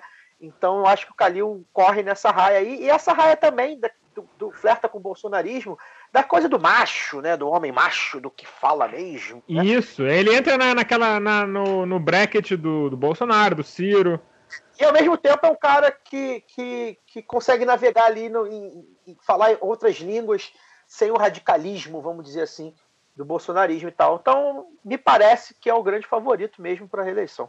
Ficar pela expectativa da Áurea, queria até que, que a Tabra, como a mulher da mesa, falasse né, da expectativa, porque acho que a, que a Áurea é um quadro que é bem interessante da gente olhar aí. É, a Áurea, eu tenho acompanhado até muito pouco da Áurea, mais do que eu, menos do que eu gostaria. Eu sei que a Áurea ela, ela entrou né, num, numa disputa coletiva, e, mas tem uma questão na Áurea que é muito interessante, que eu acho que ela faz um debate muito, muito técnico da, da política, que vai além da questão, da necessária questão da representatividade. Eu não estou dizendo que é, não seja importante e não seja muito importante tão somente falar da representatividade de gênero e de raça nos espaços de poder. É muito importante, por si só já é muito. Mas eu vejo a Áurea fazendo um debate muito técnico, muito qualificado, que eu que eu espero que os outros quadros de esquerda, tanto de gênero quanto é, pessoas negras, também façam. Eu acho que a gente precisa fazer, um, fazer uma discussão política que vai além da necessidade de falar o óbvio, né? A gente está tá pautando tapar buracos, né? A gente está falando de grandes capitais, né? A Áurea tá falando, a gente está falando de uma candidata negra que está afastada por questões de de gênero. Ela teve um filho, é, ela está afastada por licença maternidade, e olha como é importante a gente pensar: olha, a gente tem várias deputadas, a gente tem vários quadros afastados e que não deixam de fazer o debate técnico. Então, assim, é, semana passada a gente estava conversando com umas pessoas de BH, no IPAD, né, o Instituto de Pesquisa de Aprofundamento da Democracia, é, lá da Maré, com algumas pessoas, algumas lideranças de Belo Horizonte, e a gente faz alguns papos juntos e falando muito sobre algumas mesmas questões da periferia, tanto do Rio quanto de Belo Horizonte. Tem muita diferença, né? A gente tem é, periferias completamente diferentes, tanto no Rio quanto em Belo Horizonte. Então, dentro de uma favela, a gente tem muitas diferenças, imagina em estados distintos. Então, falar além da necessidade do óbvio é muito importante. E eu vejo a Áurea fazendo isso. Vejo a Áurea fazendo isso junto com Sâmia e, e junto com Talília também, assim, no espectro nacional, porque eu sempre tive muito essa dificuldade de, de falar de mulheres só pela necessidade de ter mulheres. Acho também muito ruim a gente ser convocada só para falar do gênero ou mulheres negras só para falar de raça, né? Tainá de Paula, por exemplo, está aí para falar de um debate muito mais qualificado de arquitetura, urbanismo e planejamento urbano que um monte de homem, um monte de arquiteto e um monte de quadro que teve muitos mandatos e nunca fez igual. E aí então, o PT acho... me lança o lindinho para puxar voto, mas a gente chega lá depois. Não, eu acho isso, eu acho um problema gigante o Lindbergh ser candidato pela prefeitura do, é, pela cidade do Rio, porque o cara foi é, prefeito em Nova Iguaçu, então você já tem um problema muito grande ele ser candidato pelo Rio agora. Isso para mim é, é, imoral. Mas voltando na Áurea, acho importante a gente olhar para a Áurea é, como possibilidades muito futuras, assim, né, no espectro nacional. Mas vamos lá chegar no Rio de Janeiro e quero falar de Joyce Hasselman em São Paulo, que eu acho que ela está passando só... um pouco batida, hein? É, deixa vamos chegar. Deixa eu só falar né, que a Áurea está aí com, com o pessoal, o PIPCB e o vice uh, da, da Áurea é o Léo Pericles, da Unidade Popular. Só para fazer um comentário rápido sobre o UP antes da gente passar para Rio de Janeiro, é, o P parece que parece que boa parte da, da, da, do foco de militância política e do, dos quadros deles estão focados em BH. Então vale a pena a gente ficar de olho aí e ver se eles fazem alguma coisa na eleição de vereador. Mas agora vamos passar, porque talvez seja a nossa maior especialidade. Caio, fale do Rio e vamos embora. Bem, é, como, como eu falei, né, o Rio, né, eu, eu, eu fiz meu roteirinho aqui caso a caso, né, o Rio tem, uh, pela rede, é, o Eduardo Bandeira de Mello, ex-presidente do Flamengo, como candidato a prefeito, e como candidato a vice, André Gouveia Vieira, que, enfim, já foi tucana, né. Uh, a coligação do PT é a vez do povo, com o PCdoB, lançou a Benedita da Silva como prefeita e a enfermeira Regiane do PCdoB como vice. É, a Clarissa Garotinho concorre à prefeitura com o vice Jorge Coutinho pelo PROS. Né? Aí vem a coligação do Crivella, chamada, abre aspas, com Deus, pela família e pelo Rio. Fecha aspas. É, o Crivella tentando aí a reeleição pelos republicanos, a, a, a vice-prefeita dele é a tenente-coronel Andréa Firmo, também pelos republicanos. Né? É, lembrar que o Crivella está sempre vice-prefeito depois da morte do, do McDowell. É, o, é interessante aqui notar também que os, os partidos, né, além, além do republicanos, tem o Podemos, o PTC, o PMN, o PRTB, o PP, o Patriota e o Solidariedade. O Jair Bolsonaro, pre é, presidente do país, sem partido, já está no santinho do Crivella, tá? É, com Crivella e com Bolsonaro, é essa campanha que o Crivella está fazendo. Ou seja, aparentemente o bolsonarismo embarcou de vez no crivelismo até segunda ordem, porque esses caras gostam de desistir também, vai saber. O PSTU concorre com Ciro Garcia e a vice Elisa Guimarães é, o PDT aí que surgiu aí nas primeiras pesquisas com, com bastante voto. A delegada Marta Rocha, aparece assim, tá, gente? Delegada Marta Rocha. Do PDT e a coligação Unidos pelo Rio, com Anderson Quack de vice pelo PSB, são os dois partidos da coligação. Aí vem Eduardo Paz, a coligação A Certeza de um Rio Melhor. Olha, que, que coisa, hein? É, o Eduardo Paz pelo DEM e o Newton, Cade... Newton Caldeira pelo PL, é o vice. A coligação tem o Cidadania ainda, o, Dem... o Democratas Cristão, o PV, o Avante, o PL e o PSDB. O novo veio com Fred Luz, ACO do Flamengo, da, da gestão do Bandeira de Melo, e a vice Gisele Gomes. O PSC vem com a Glória Heloísa, que é a tal da Witzel de saias, que eu acho que agora não vai ser legal pegar esse. Não, além esse... dessa se vender como Witzel de saias, ela também estava envolvida num escândalo de corrupção que quase melou a candidatura dela, né? É, lembrar que o PSC é o partido do pastor Everaldo e do Witzel, né? É, e aí o vice é o Mauro Santos, o PCO vem com o Henrique Simonar, que por acaso é filho do meu ex-professor Pedro Simonar, e o Caetano Siciliano, de vice. Aí vem a, a, a, o PSL com Luiz Lima, o ex-nadador, atual deputado federal. Uh, o vice dele é o delegado Fernando Veloso. Na coligação O Rio tem opção é, PSL e PSD. Né? O Fernando Veloso é do PSD. PSD, que é o partido que agora expulsou a Flor de Lis, né? mas era o partido da Flor de Lis. Aí vem um Rio de Esperança, né? que é a Renata Souza do PSOL e o Ibis Pereira do PSOL. Além deles, o PCB e a UP também abraçaram a candidatura. Por fim. Um rio de gente. Então, um rio de... tá, tá registrando errado, eu acho, lá no, no, no TSE. Um, tem que ver. Um rio de gente. Rapaz, é. o TSE registrou o PCB na chapa do, do rapaz aqui do, da, do PDT aqui em Niterói errado também. Isso aí não dá para confiar, não. Tem, não, tem, pois é. E tem uma também que tem dois, tem os dois caras e tal. É o Rio de Esperança, tá aqui, Renata Souza no Rio de Esperança. Tá errado mesmo, né? É, ou não sei se mudou, vai saber. É o P, pessoal, PCB, o, é o PMB, né? O Partido da Mulher lançou uma mulher, que é a Suede, se eu não me engano, ela é até a presidente do partido, mas enfim, também não importa. E a vice é a Jéssica, vamos ver se vocês reconhecem o sobrenome. A vice dela é a Jéssica Natalino. Sabe quem é, Fagner? Jéssica Natalino? Não faço a menor ideia. É parente do, do, do, Natalino, daquele, daquele Natalino? Sim. Sobrinha do, de Gero. É? é. é. E por fim, a última aqui que eu acho que é muito interessante a gente notar. Isso aqui é um sintoma. O MDB, rapaz, o MDB tá sozinho, sem ninguém, apoiando ninguém.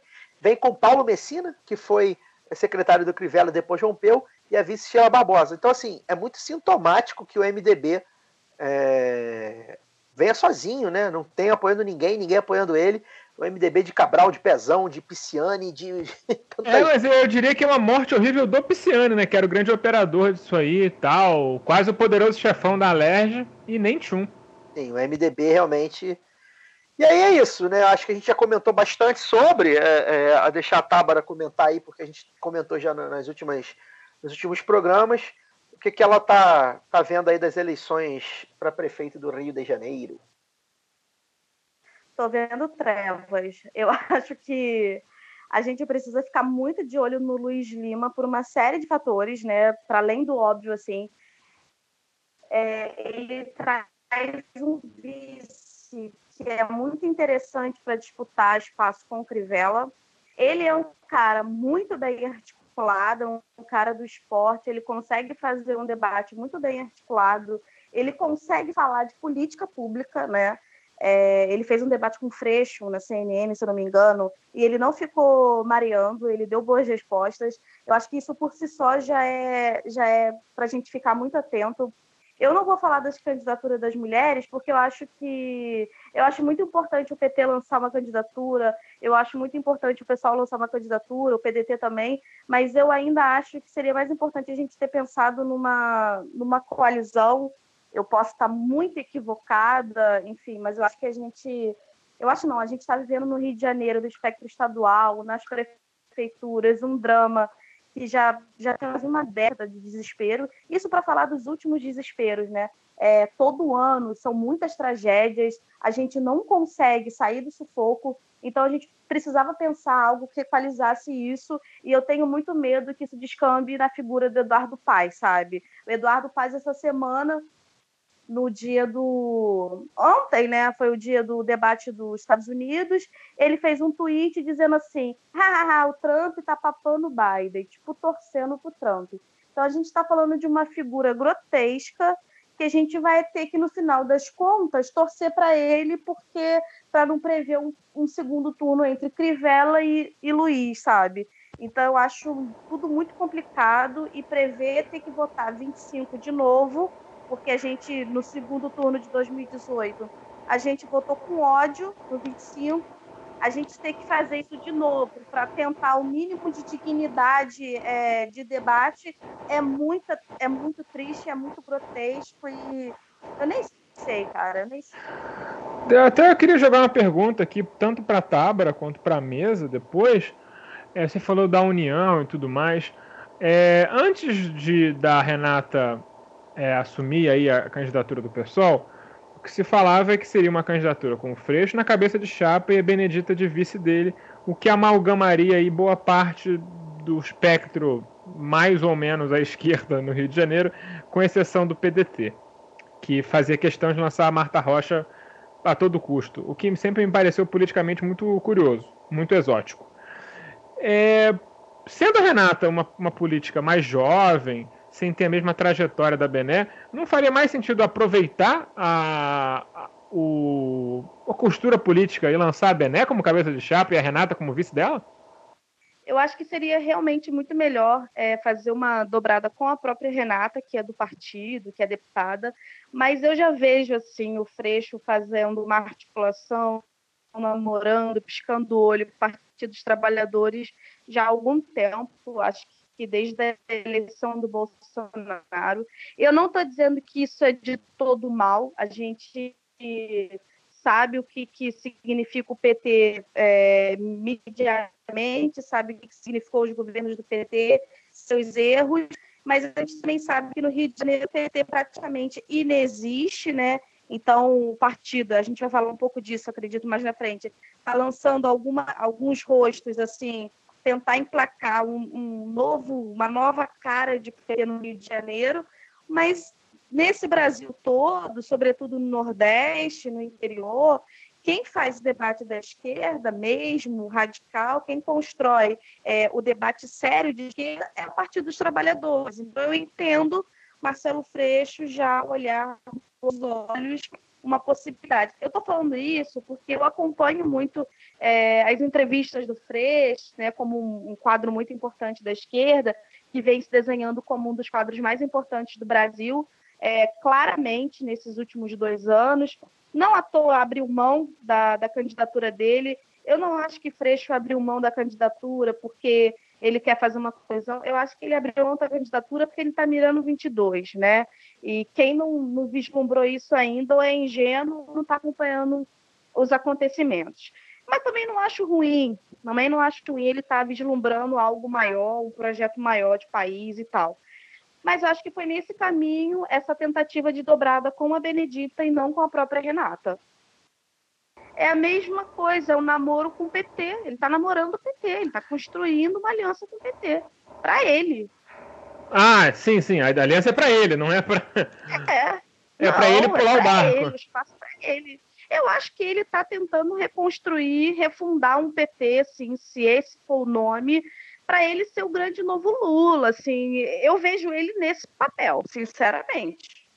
Interessante, bom, interessante. Alguém tem alguma ponderação sobre isso? Ou a gente pode passar para a polêmica da semana, para a Tábara poder soltar eu, os cachorros? Eu tenho, eu concordo muito com o que a Tábara falou. Eu já falei isso nesse programa outras vezes, né? É, eu vejo claramente assim, o Freixo fazer um movimento é, de aceno ao PT, que eu não sei se é bem um aceno ou se é um abraço, na verdade, ao PT, já pelo menos um ano, né? Desde quando o Lula, o Lula foi solto do cárcere, né? Do, do, do cárcere do, do, do, sequestro que ele sofreu do, do Sérgio Moro, né?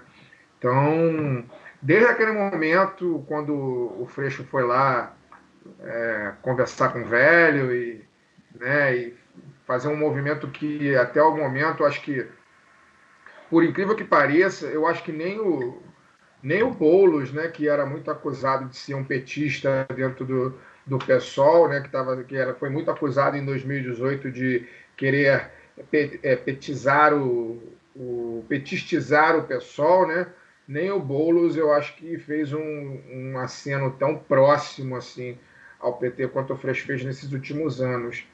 E a gente vem vendo, né, cara, o Freixo vem tendo um, um movimento. Eu não quero ser, sei lá, não quero ser ferino aqui no meu comentário, a gente vem vendo o Freixo desbotar nesse, nesses, últimos, nesses últimos meses, né? O vermelho dele já não é um vermelho tão forte assim, né? É, vai ficando é, um pouco desbotado. Então, eu acho que a Tábara está certa nesse, nessa análise. Acho que o tempo, mais do que qualquer coisa, vai dizer. Né? Estou é, bastante preocupado com a eleição no, no Rio de Janeiro. É, eu acho que vai sobrar. É, se, eu, se, eu, tiver que fazer uma aposta, né?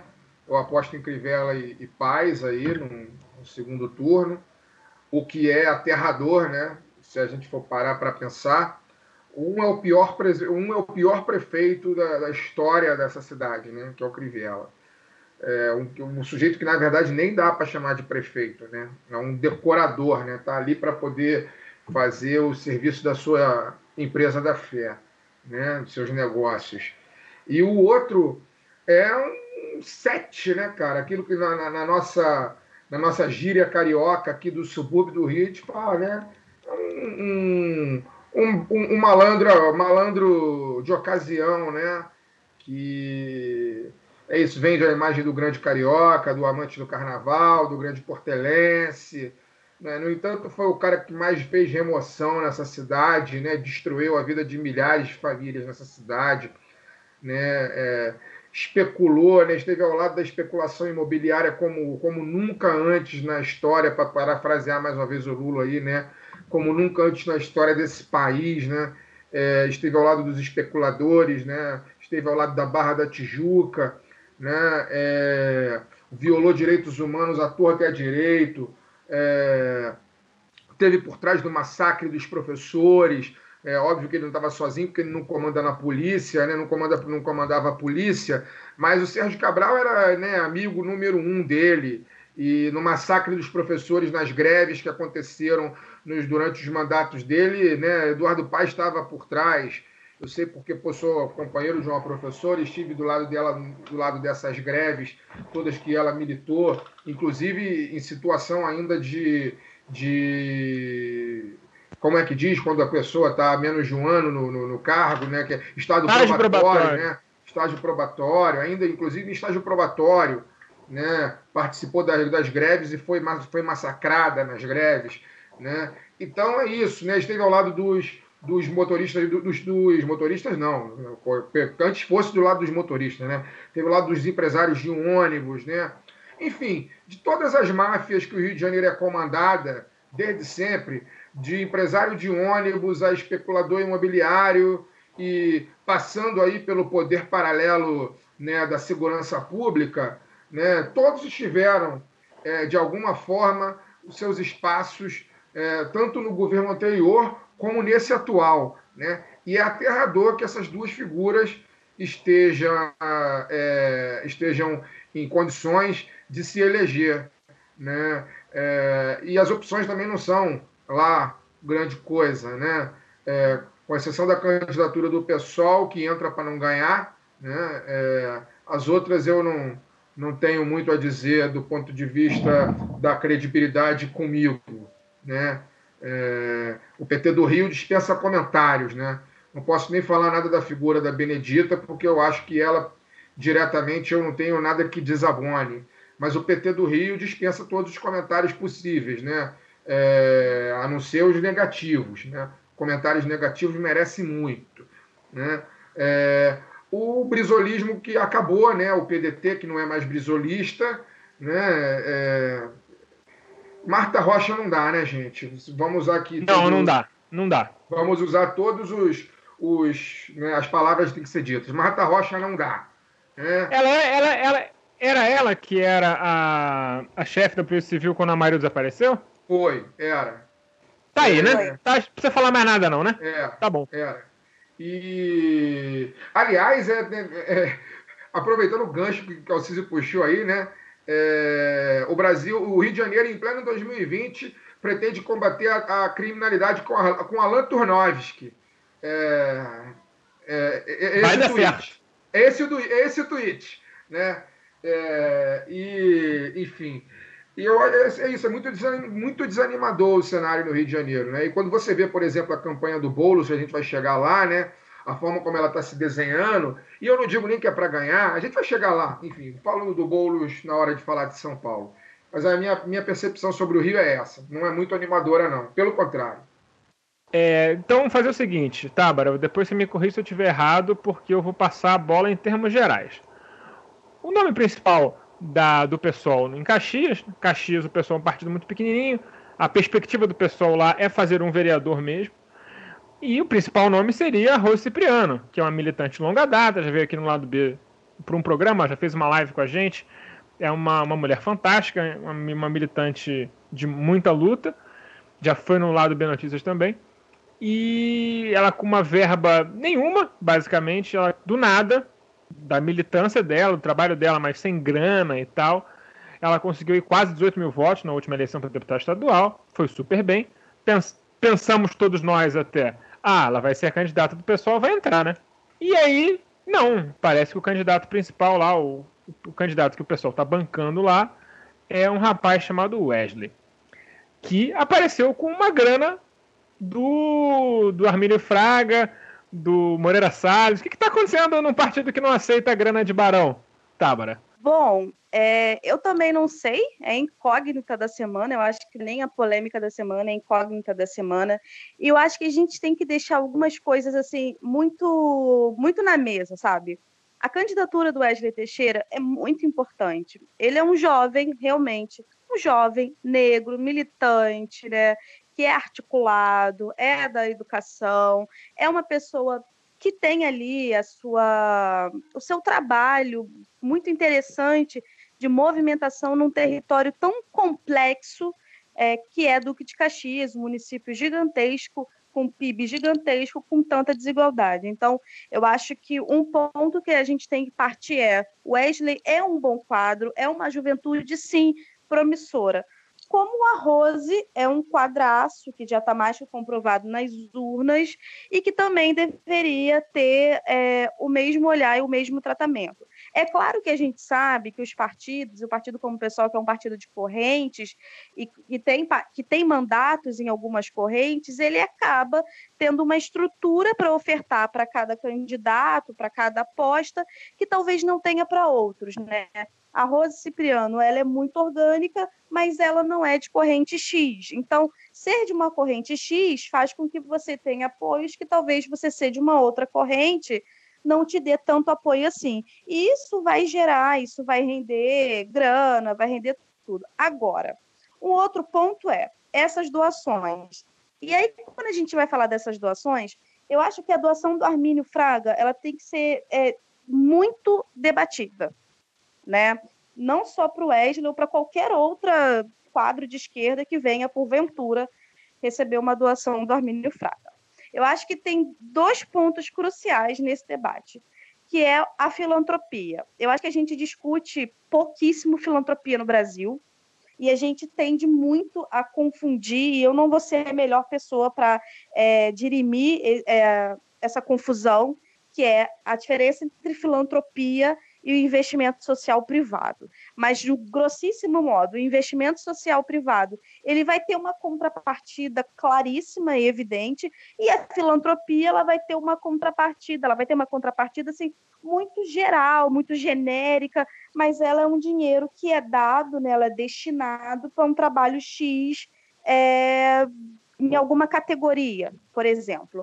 Então, eu acho que é interessante a gente começar a querer pensar, discutir filantropia, porque a gente acaba moralizando esse debate. Veja bem, é, quando, a, sei lá, uma, uma organização, uma, uma, uma grande instituição filantrópica doa para um partido ou para um candidato, seja da esquerda, seja da direita, a gente vai se questionar. Mas, porra, quem, quem paga a orquestra escolhe a música, e aí? Mas e quando esse dinheiro é, é dito bem intencionado? Porque se a gente parte do princípio que filantropia é isso, eu quero dar minha, minha grana para um trabalho maneiro sem cobrar nada em troca, a gente pode dizer que é um dinheiro com boas intenções, né? Pô, tô aqui apostando numa parada. Por que, que eu estou falando disso? Porque a gente tende a entrar num debate que virou muito bolsonarista de de polemizar as ONGs, por exemplo, que vivem, né, que se sustentam dessa grana de filantropia, desses investimentos, né, que não é um investimento, né, é uma grana doada, uma doação para você desenvolver um trabalho. Então, acho que a gente discute muito pouco. Eu não estou dizendo que a grana do Armínio Fraga não seja muito, muito perigosa, muito complexa. Estou dizendo que a gente precisa discutir filantropia. E o meu terceiro ponto, que pode ser, um, pode ser mais é, denso, mas eu acho que é importante, eu acho muito ruim a gente personalizar a política.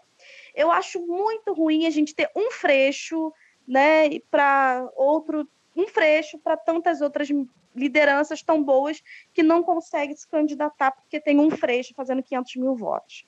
Então, quando a gente é, pactua investir em figuras, em rostos, em personalidades, a gente perde o debate público, a gente perde o debate da comunidade, de dividir esse trabalho, de construir base, de construir pessoas, comunidades. A gente está falando de uma pessoa, a gente está falando de um candidato que até então eu tinha visto tem só de doação, né, tem 78 mil reais, enquanto tem outros Wesleys por aí que não receberam nada. Então, por que, que se está se escolhendo uma figura?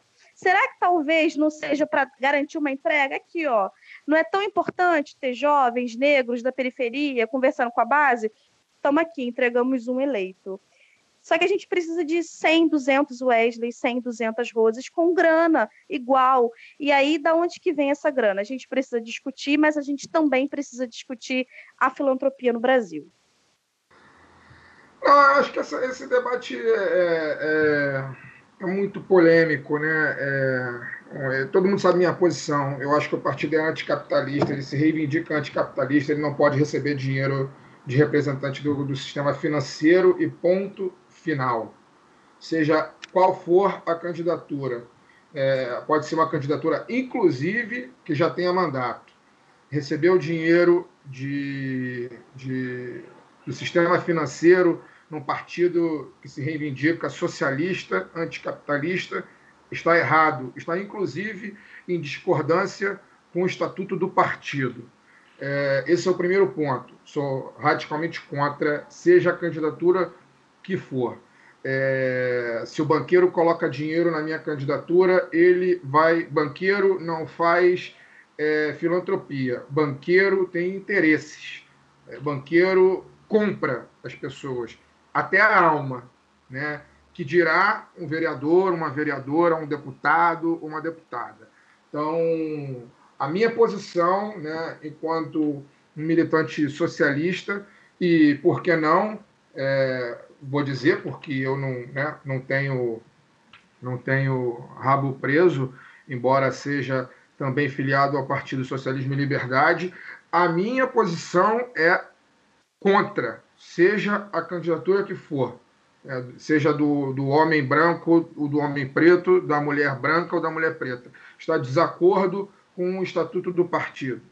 É, o que eu acho é que o que eu acho mais é, mas, mas dentro de tudo isso, né, não querendo me alongar, porque a gente já, eu já acho que já deve ter passado de mais de uma hora e meia de programa e a gente ainda tem que falar de São Paulo, não querendo me alongar. Estamos em uma hora e cinquenta já. É, então, vou falar até, vou tentar falar em dois minutos.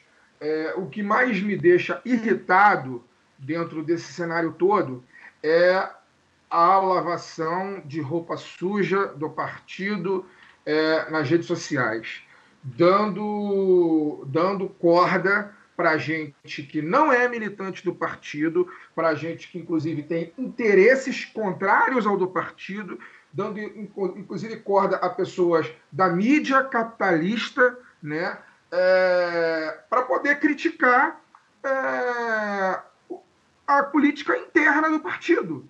Eu acho que é o seguinte: se você. É, tem duas coisas aí.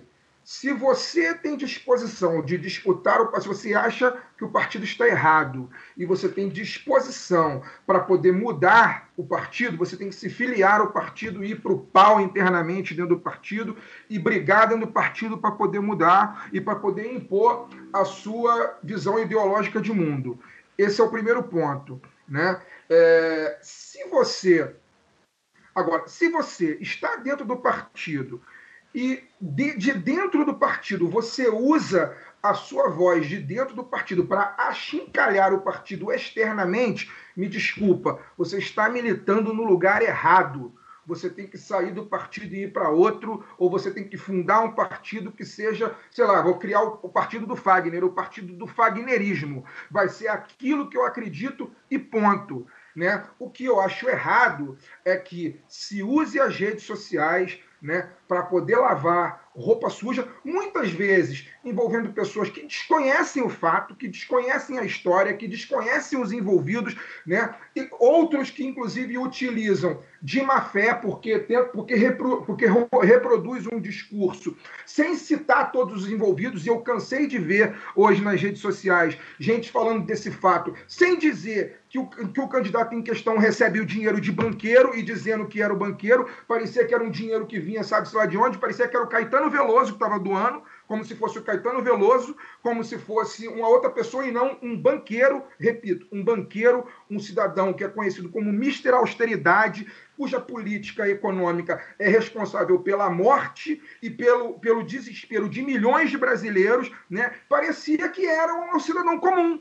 um, simplesmente um rico que tirou dinheiro do bolso porque é um cidadão né, que quer dormir com a, a, a, sua cabeça né, muito tranquila em cima do travesseiro, pensou: vou olhar esse rapaz aqui vou dar 30 mil reais para ele. Não, era o Armínio Fraga. Se as pessoas não sabem o que representa o Armínio Fraga na política econômica brasileira, deveriam saber, deveriam buscar saber. Porque, inclusive, se, se estão sentando na mesa ao lado dele, estão sentando errado.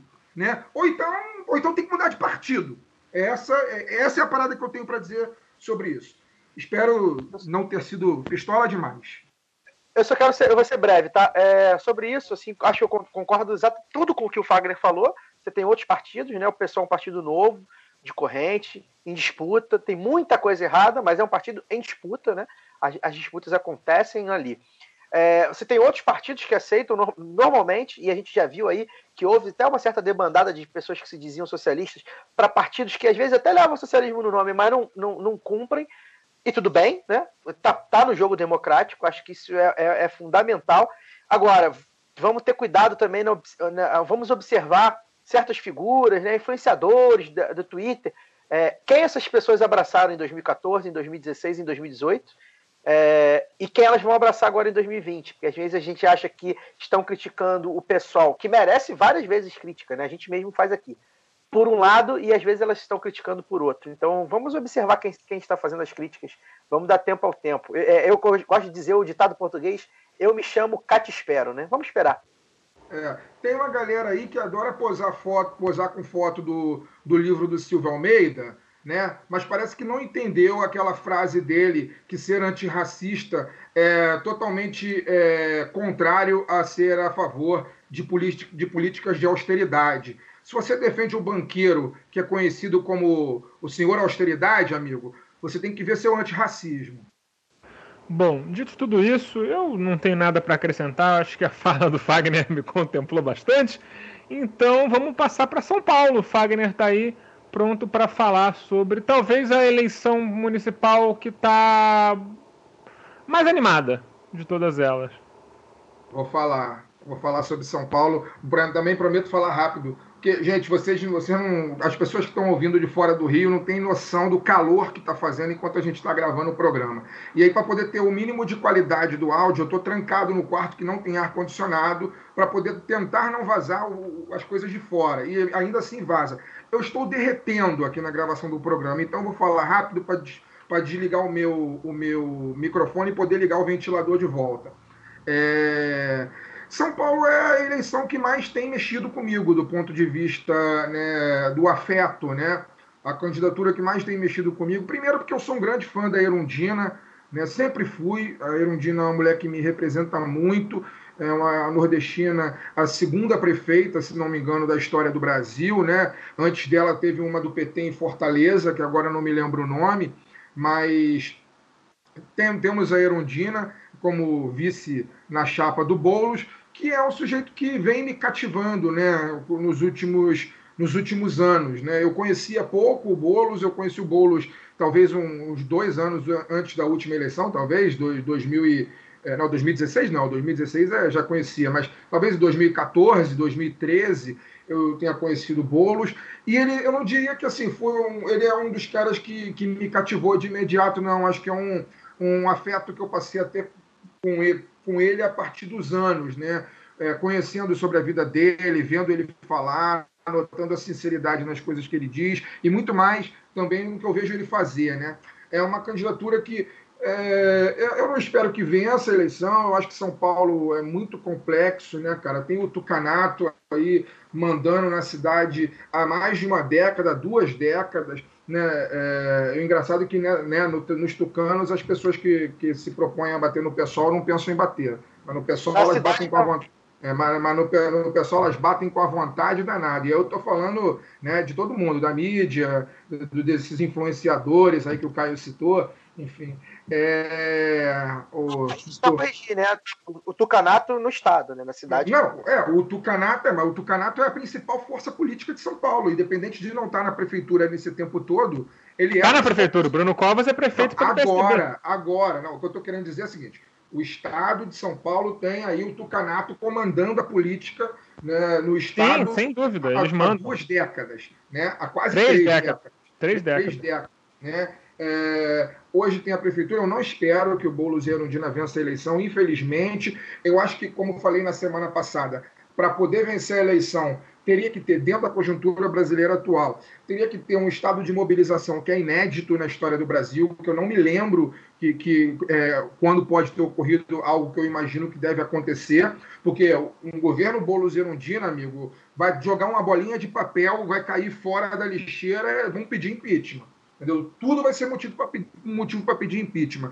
Mas o que eu acho mais importante desse processo todo, vou repetir, é a volta às bases, é mexer com o imaginário das pessoas, motivar as pessoas pelo coração, pela cabeça, fazer com que as pessoas se reencantem novamente pela esquerda, que mostrem às pessoas que a esquerda não é sinônimo de corrupção, como essas jornalistas, esses colunistas da grande imprensa venderam durante muito tempo, até que derrubaram o governo do PT, né? e que agora se posam de grandes democratas, que posam até mesmo de esquerdistas. Né? Eu acho que esse é o ponto é o ponto da candidatura Boulos, Boulos Erundina.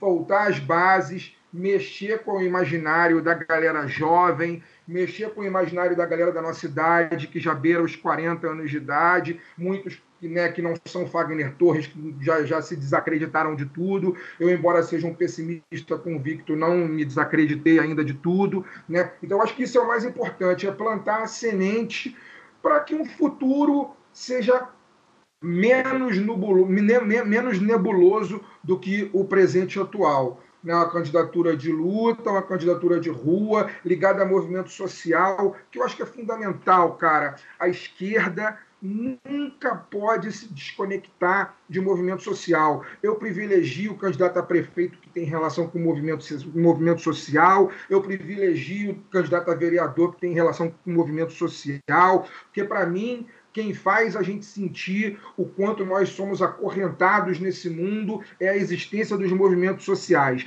Então é uma candidatura que mexe comigo, que eu acho que não vai ganhar, porque a máquina é muito grande, porém, porém, está fazendo um papel, além de digno, muito importante pensando na esquerda brasileira no futuro. Acho que é isso. Só queria dar uma passada geral aqui para a galera ficar informada.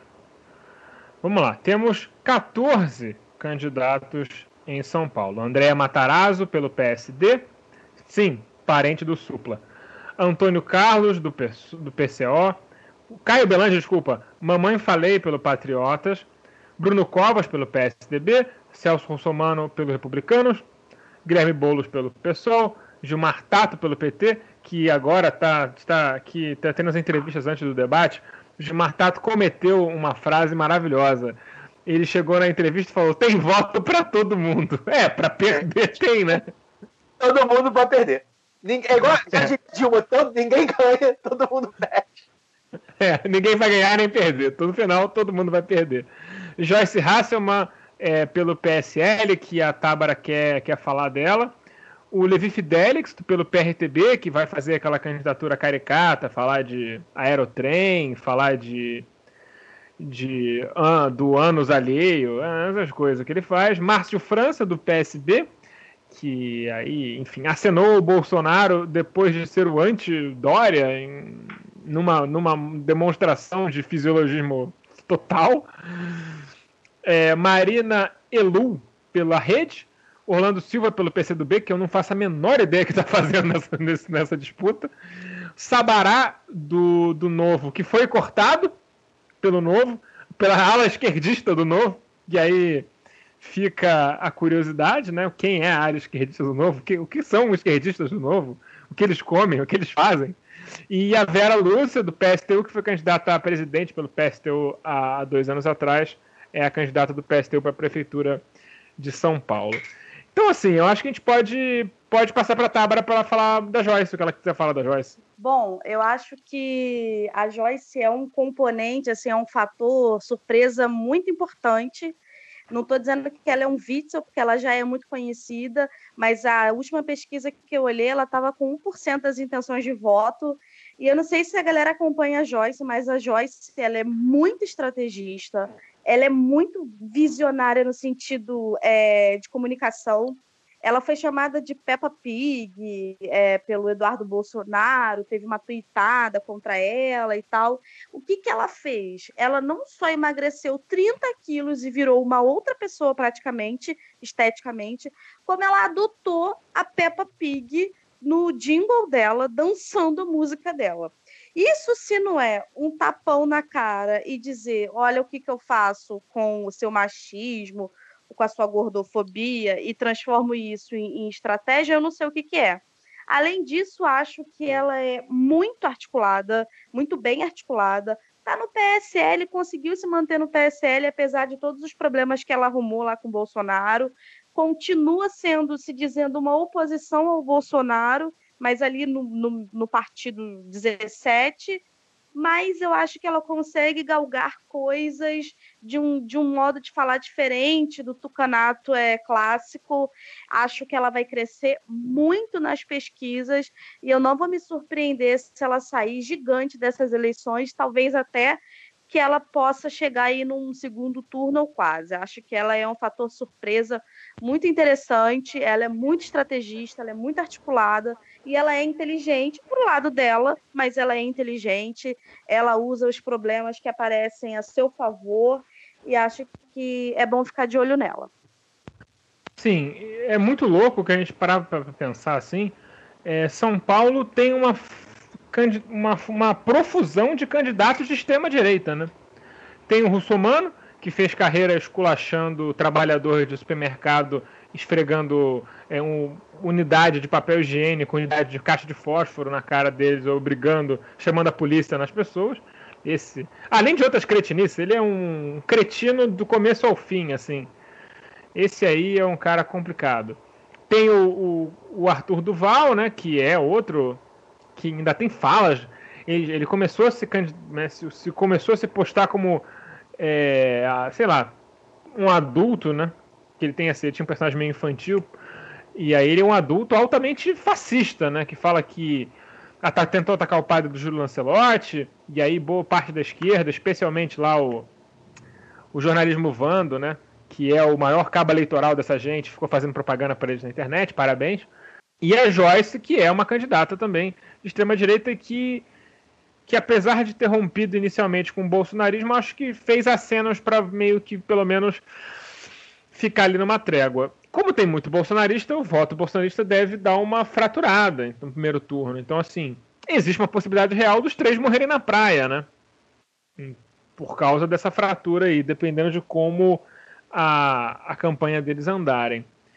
É, tem um fator, eu acho, que é muito importante nessa campanha de São Paulo, que eu acho que, a julgar pelas pessoas que estão na campanha, isso vai ser algo que vai ser levantado várias vezes, que é a saúde do Bruno Covas. A gente não pode deixar de falar aqui, né? O Bruno Covas tem câncer, tem um, um câncer grave, que não está em remissão, que ele já foi internado algumas vezes, e algumas vezes até a gente achou assim, não, São Paulo vai ter que ter uma são Paulo vai ter que ter uma eleição extraordinária para botar alguém aí, sei lá o que vão fazer, porque o cara vai morrer.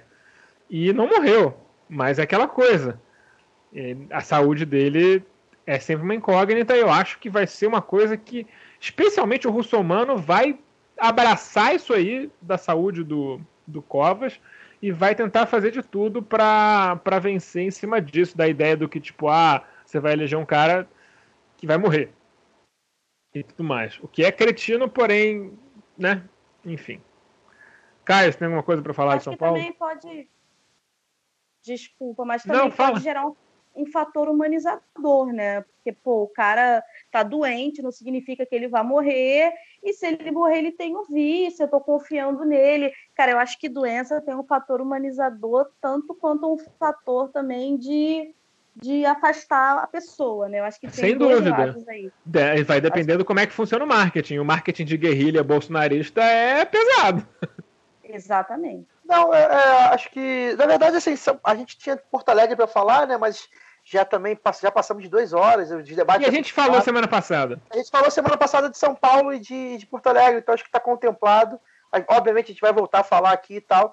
Sobre São Paulo é isso, né? O debate já está começando aqui, o pessoal já está falando, e São Paulo costuma ser sempre muito animado, porque o baixo nível, a quantidade de gente estúpida, imbecil concorrendo em São Paulo é um baixo nível que realmente promete para o entretenimento. A gente tem a lamentar e torcer aí para o Boulos se dar bem aí, né? É, pelo menos é, do jeito que ele consegue, né? Se comunicando com o público, falando de lado para seduzir, como diria o Marcelo Diné, e nisso ele é muito bom também. É, é isso, acho que eu estou contemplado com tudo que foi falado por aí. É, eu só queria acrescentar que, obviamente, eu torço muito pro Boulos. Acho que se pegasse segundo turno já seria uma vitória na conjuntura podre que a gente vive. Esse foi o lado B do Rio número 68. Estamos em todas as redes sociais. Acesse nossas redes, procure nossos textos. O lado B Notícias agora tem a Tábara com a coluna semanal. Se você gostou dela aqui, ela tá toda semana lá no Notícias falando é, soltinha durante, sei lá, 5 ou 7 a 10 minutos, dependendo da, da, da empolgação dela. Estamos fazendo sempre é, entrevistas semanais agora com candidatos a vereador que fora do eixo Rio-São Paulo, lá no Notícias também. Semana passada, essa semana agora, foi um candidato lá de Patinga, o Daniel. Semana que vem vai ser a Maria Marighella, candidata a vereadora pelo PT de Salvador. A entrevista já, já fiz a entrevista, ficou bem legal. É, então fiquem ligados, assim, se vocês não são aqui do Rio, a gente está fazendo muito material suplementar para deixar você incluído na nossa paranoia eleitoral. Boa noite, Fagner. Boa noite, gente. Pô, acho que o programa foi alto nível, é, com a presença da Tábara, mesmo com a, com a ausência do Daniel. Imagina, né, se tivesse nós cinco aqui, seria monstruoso o negócio. Mas, mesmo com a ausência do Daniel, a Tábara veio e quebrou tudo e foi ótimo. É, Também com a ausência da Maria, né, que não pôde comparecer, mas em breve também vai estar com a gente. É, é isso, né? acho, que, acho que tinha para dizer, a gente disse, né? Só queria fazer um, um último comentário, além de dizer que torço para que a gente esteja aqui de volta novamente com saúde na semana que vem, como sempre. É, queria dizer um comentário que passou batido, porque o tema no programa não, não foi, não foi nacional, assim, né? Não foi o, o, o executivo nacional, mas não pode deixar de passar, né?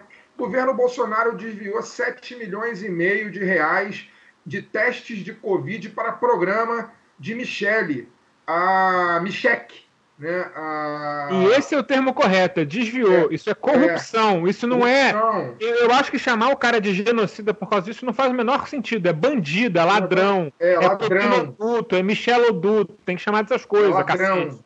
É isso, é ladrão, é corrupto.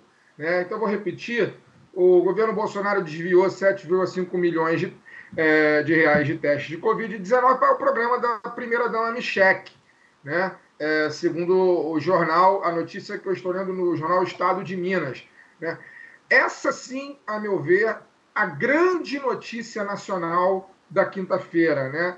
maior do que todas as polêmicas que ocuparam as redes sociais durante a quinta-feira toda. Mas, ao que parece, uma parte da militância da internet, sobretudo, não tem disposição de bater no governo Bolsonaro, né?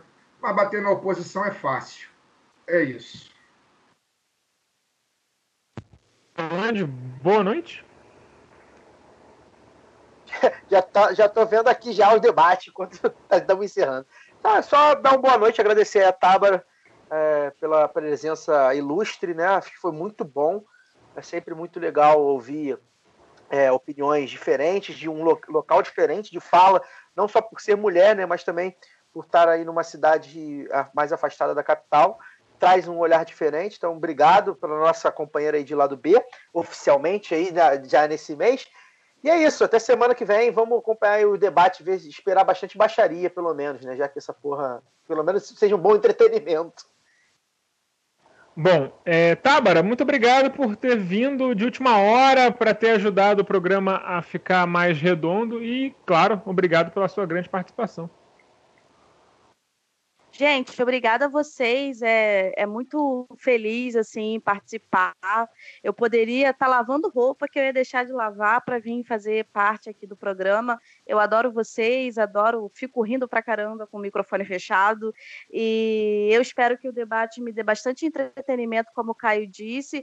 Mas na verdade a gente fala isso, mas é para chorar porque a gente está aqui fazendo um debate tão qualificado toda semana, né? Vocês no lado B já há quatro anos, né? Fazendo um debate tão qualificado para chegar na época das eleições, a gente deu o debate eleitoral para rir. É de chorar. Beijo, gente. É, e aí fica a dica final para terminar esse programa aí pro. Uma dica de amigo que eu tô dando pro pessoal, porque eu não sou filiado ao pessoal e meu partido não tem esses problemas. Roupa suja se lava fora do ar. Até semana que vem com mais lá do B do Rio. Valeu.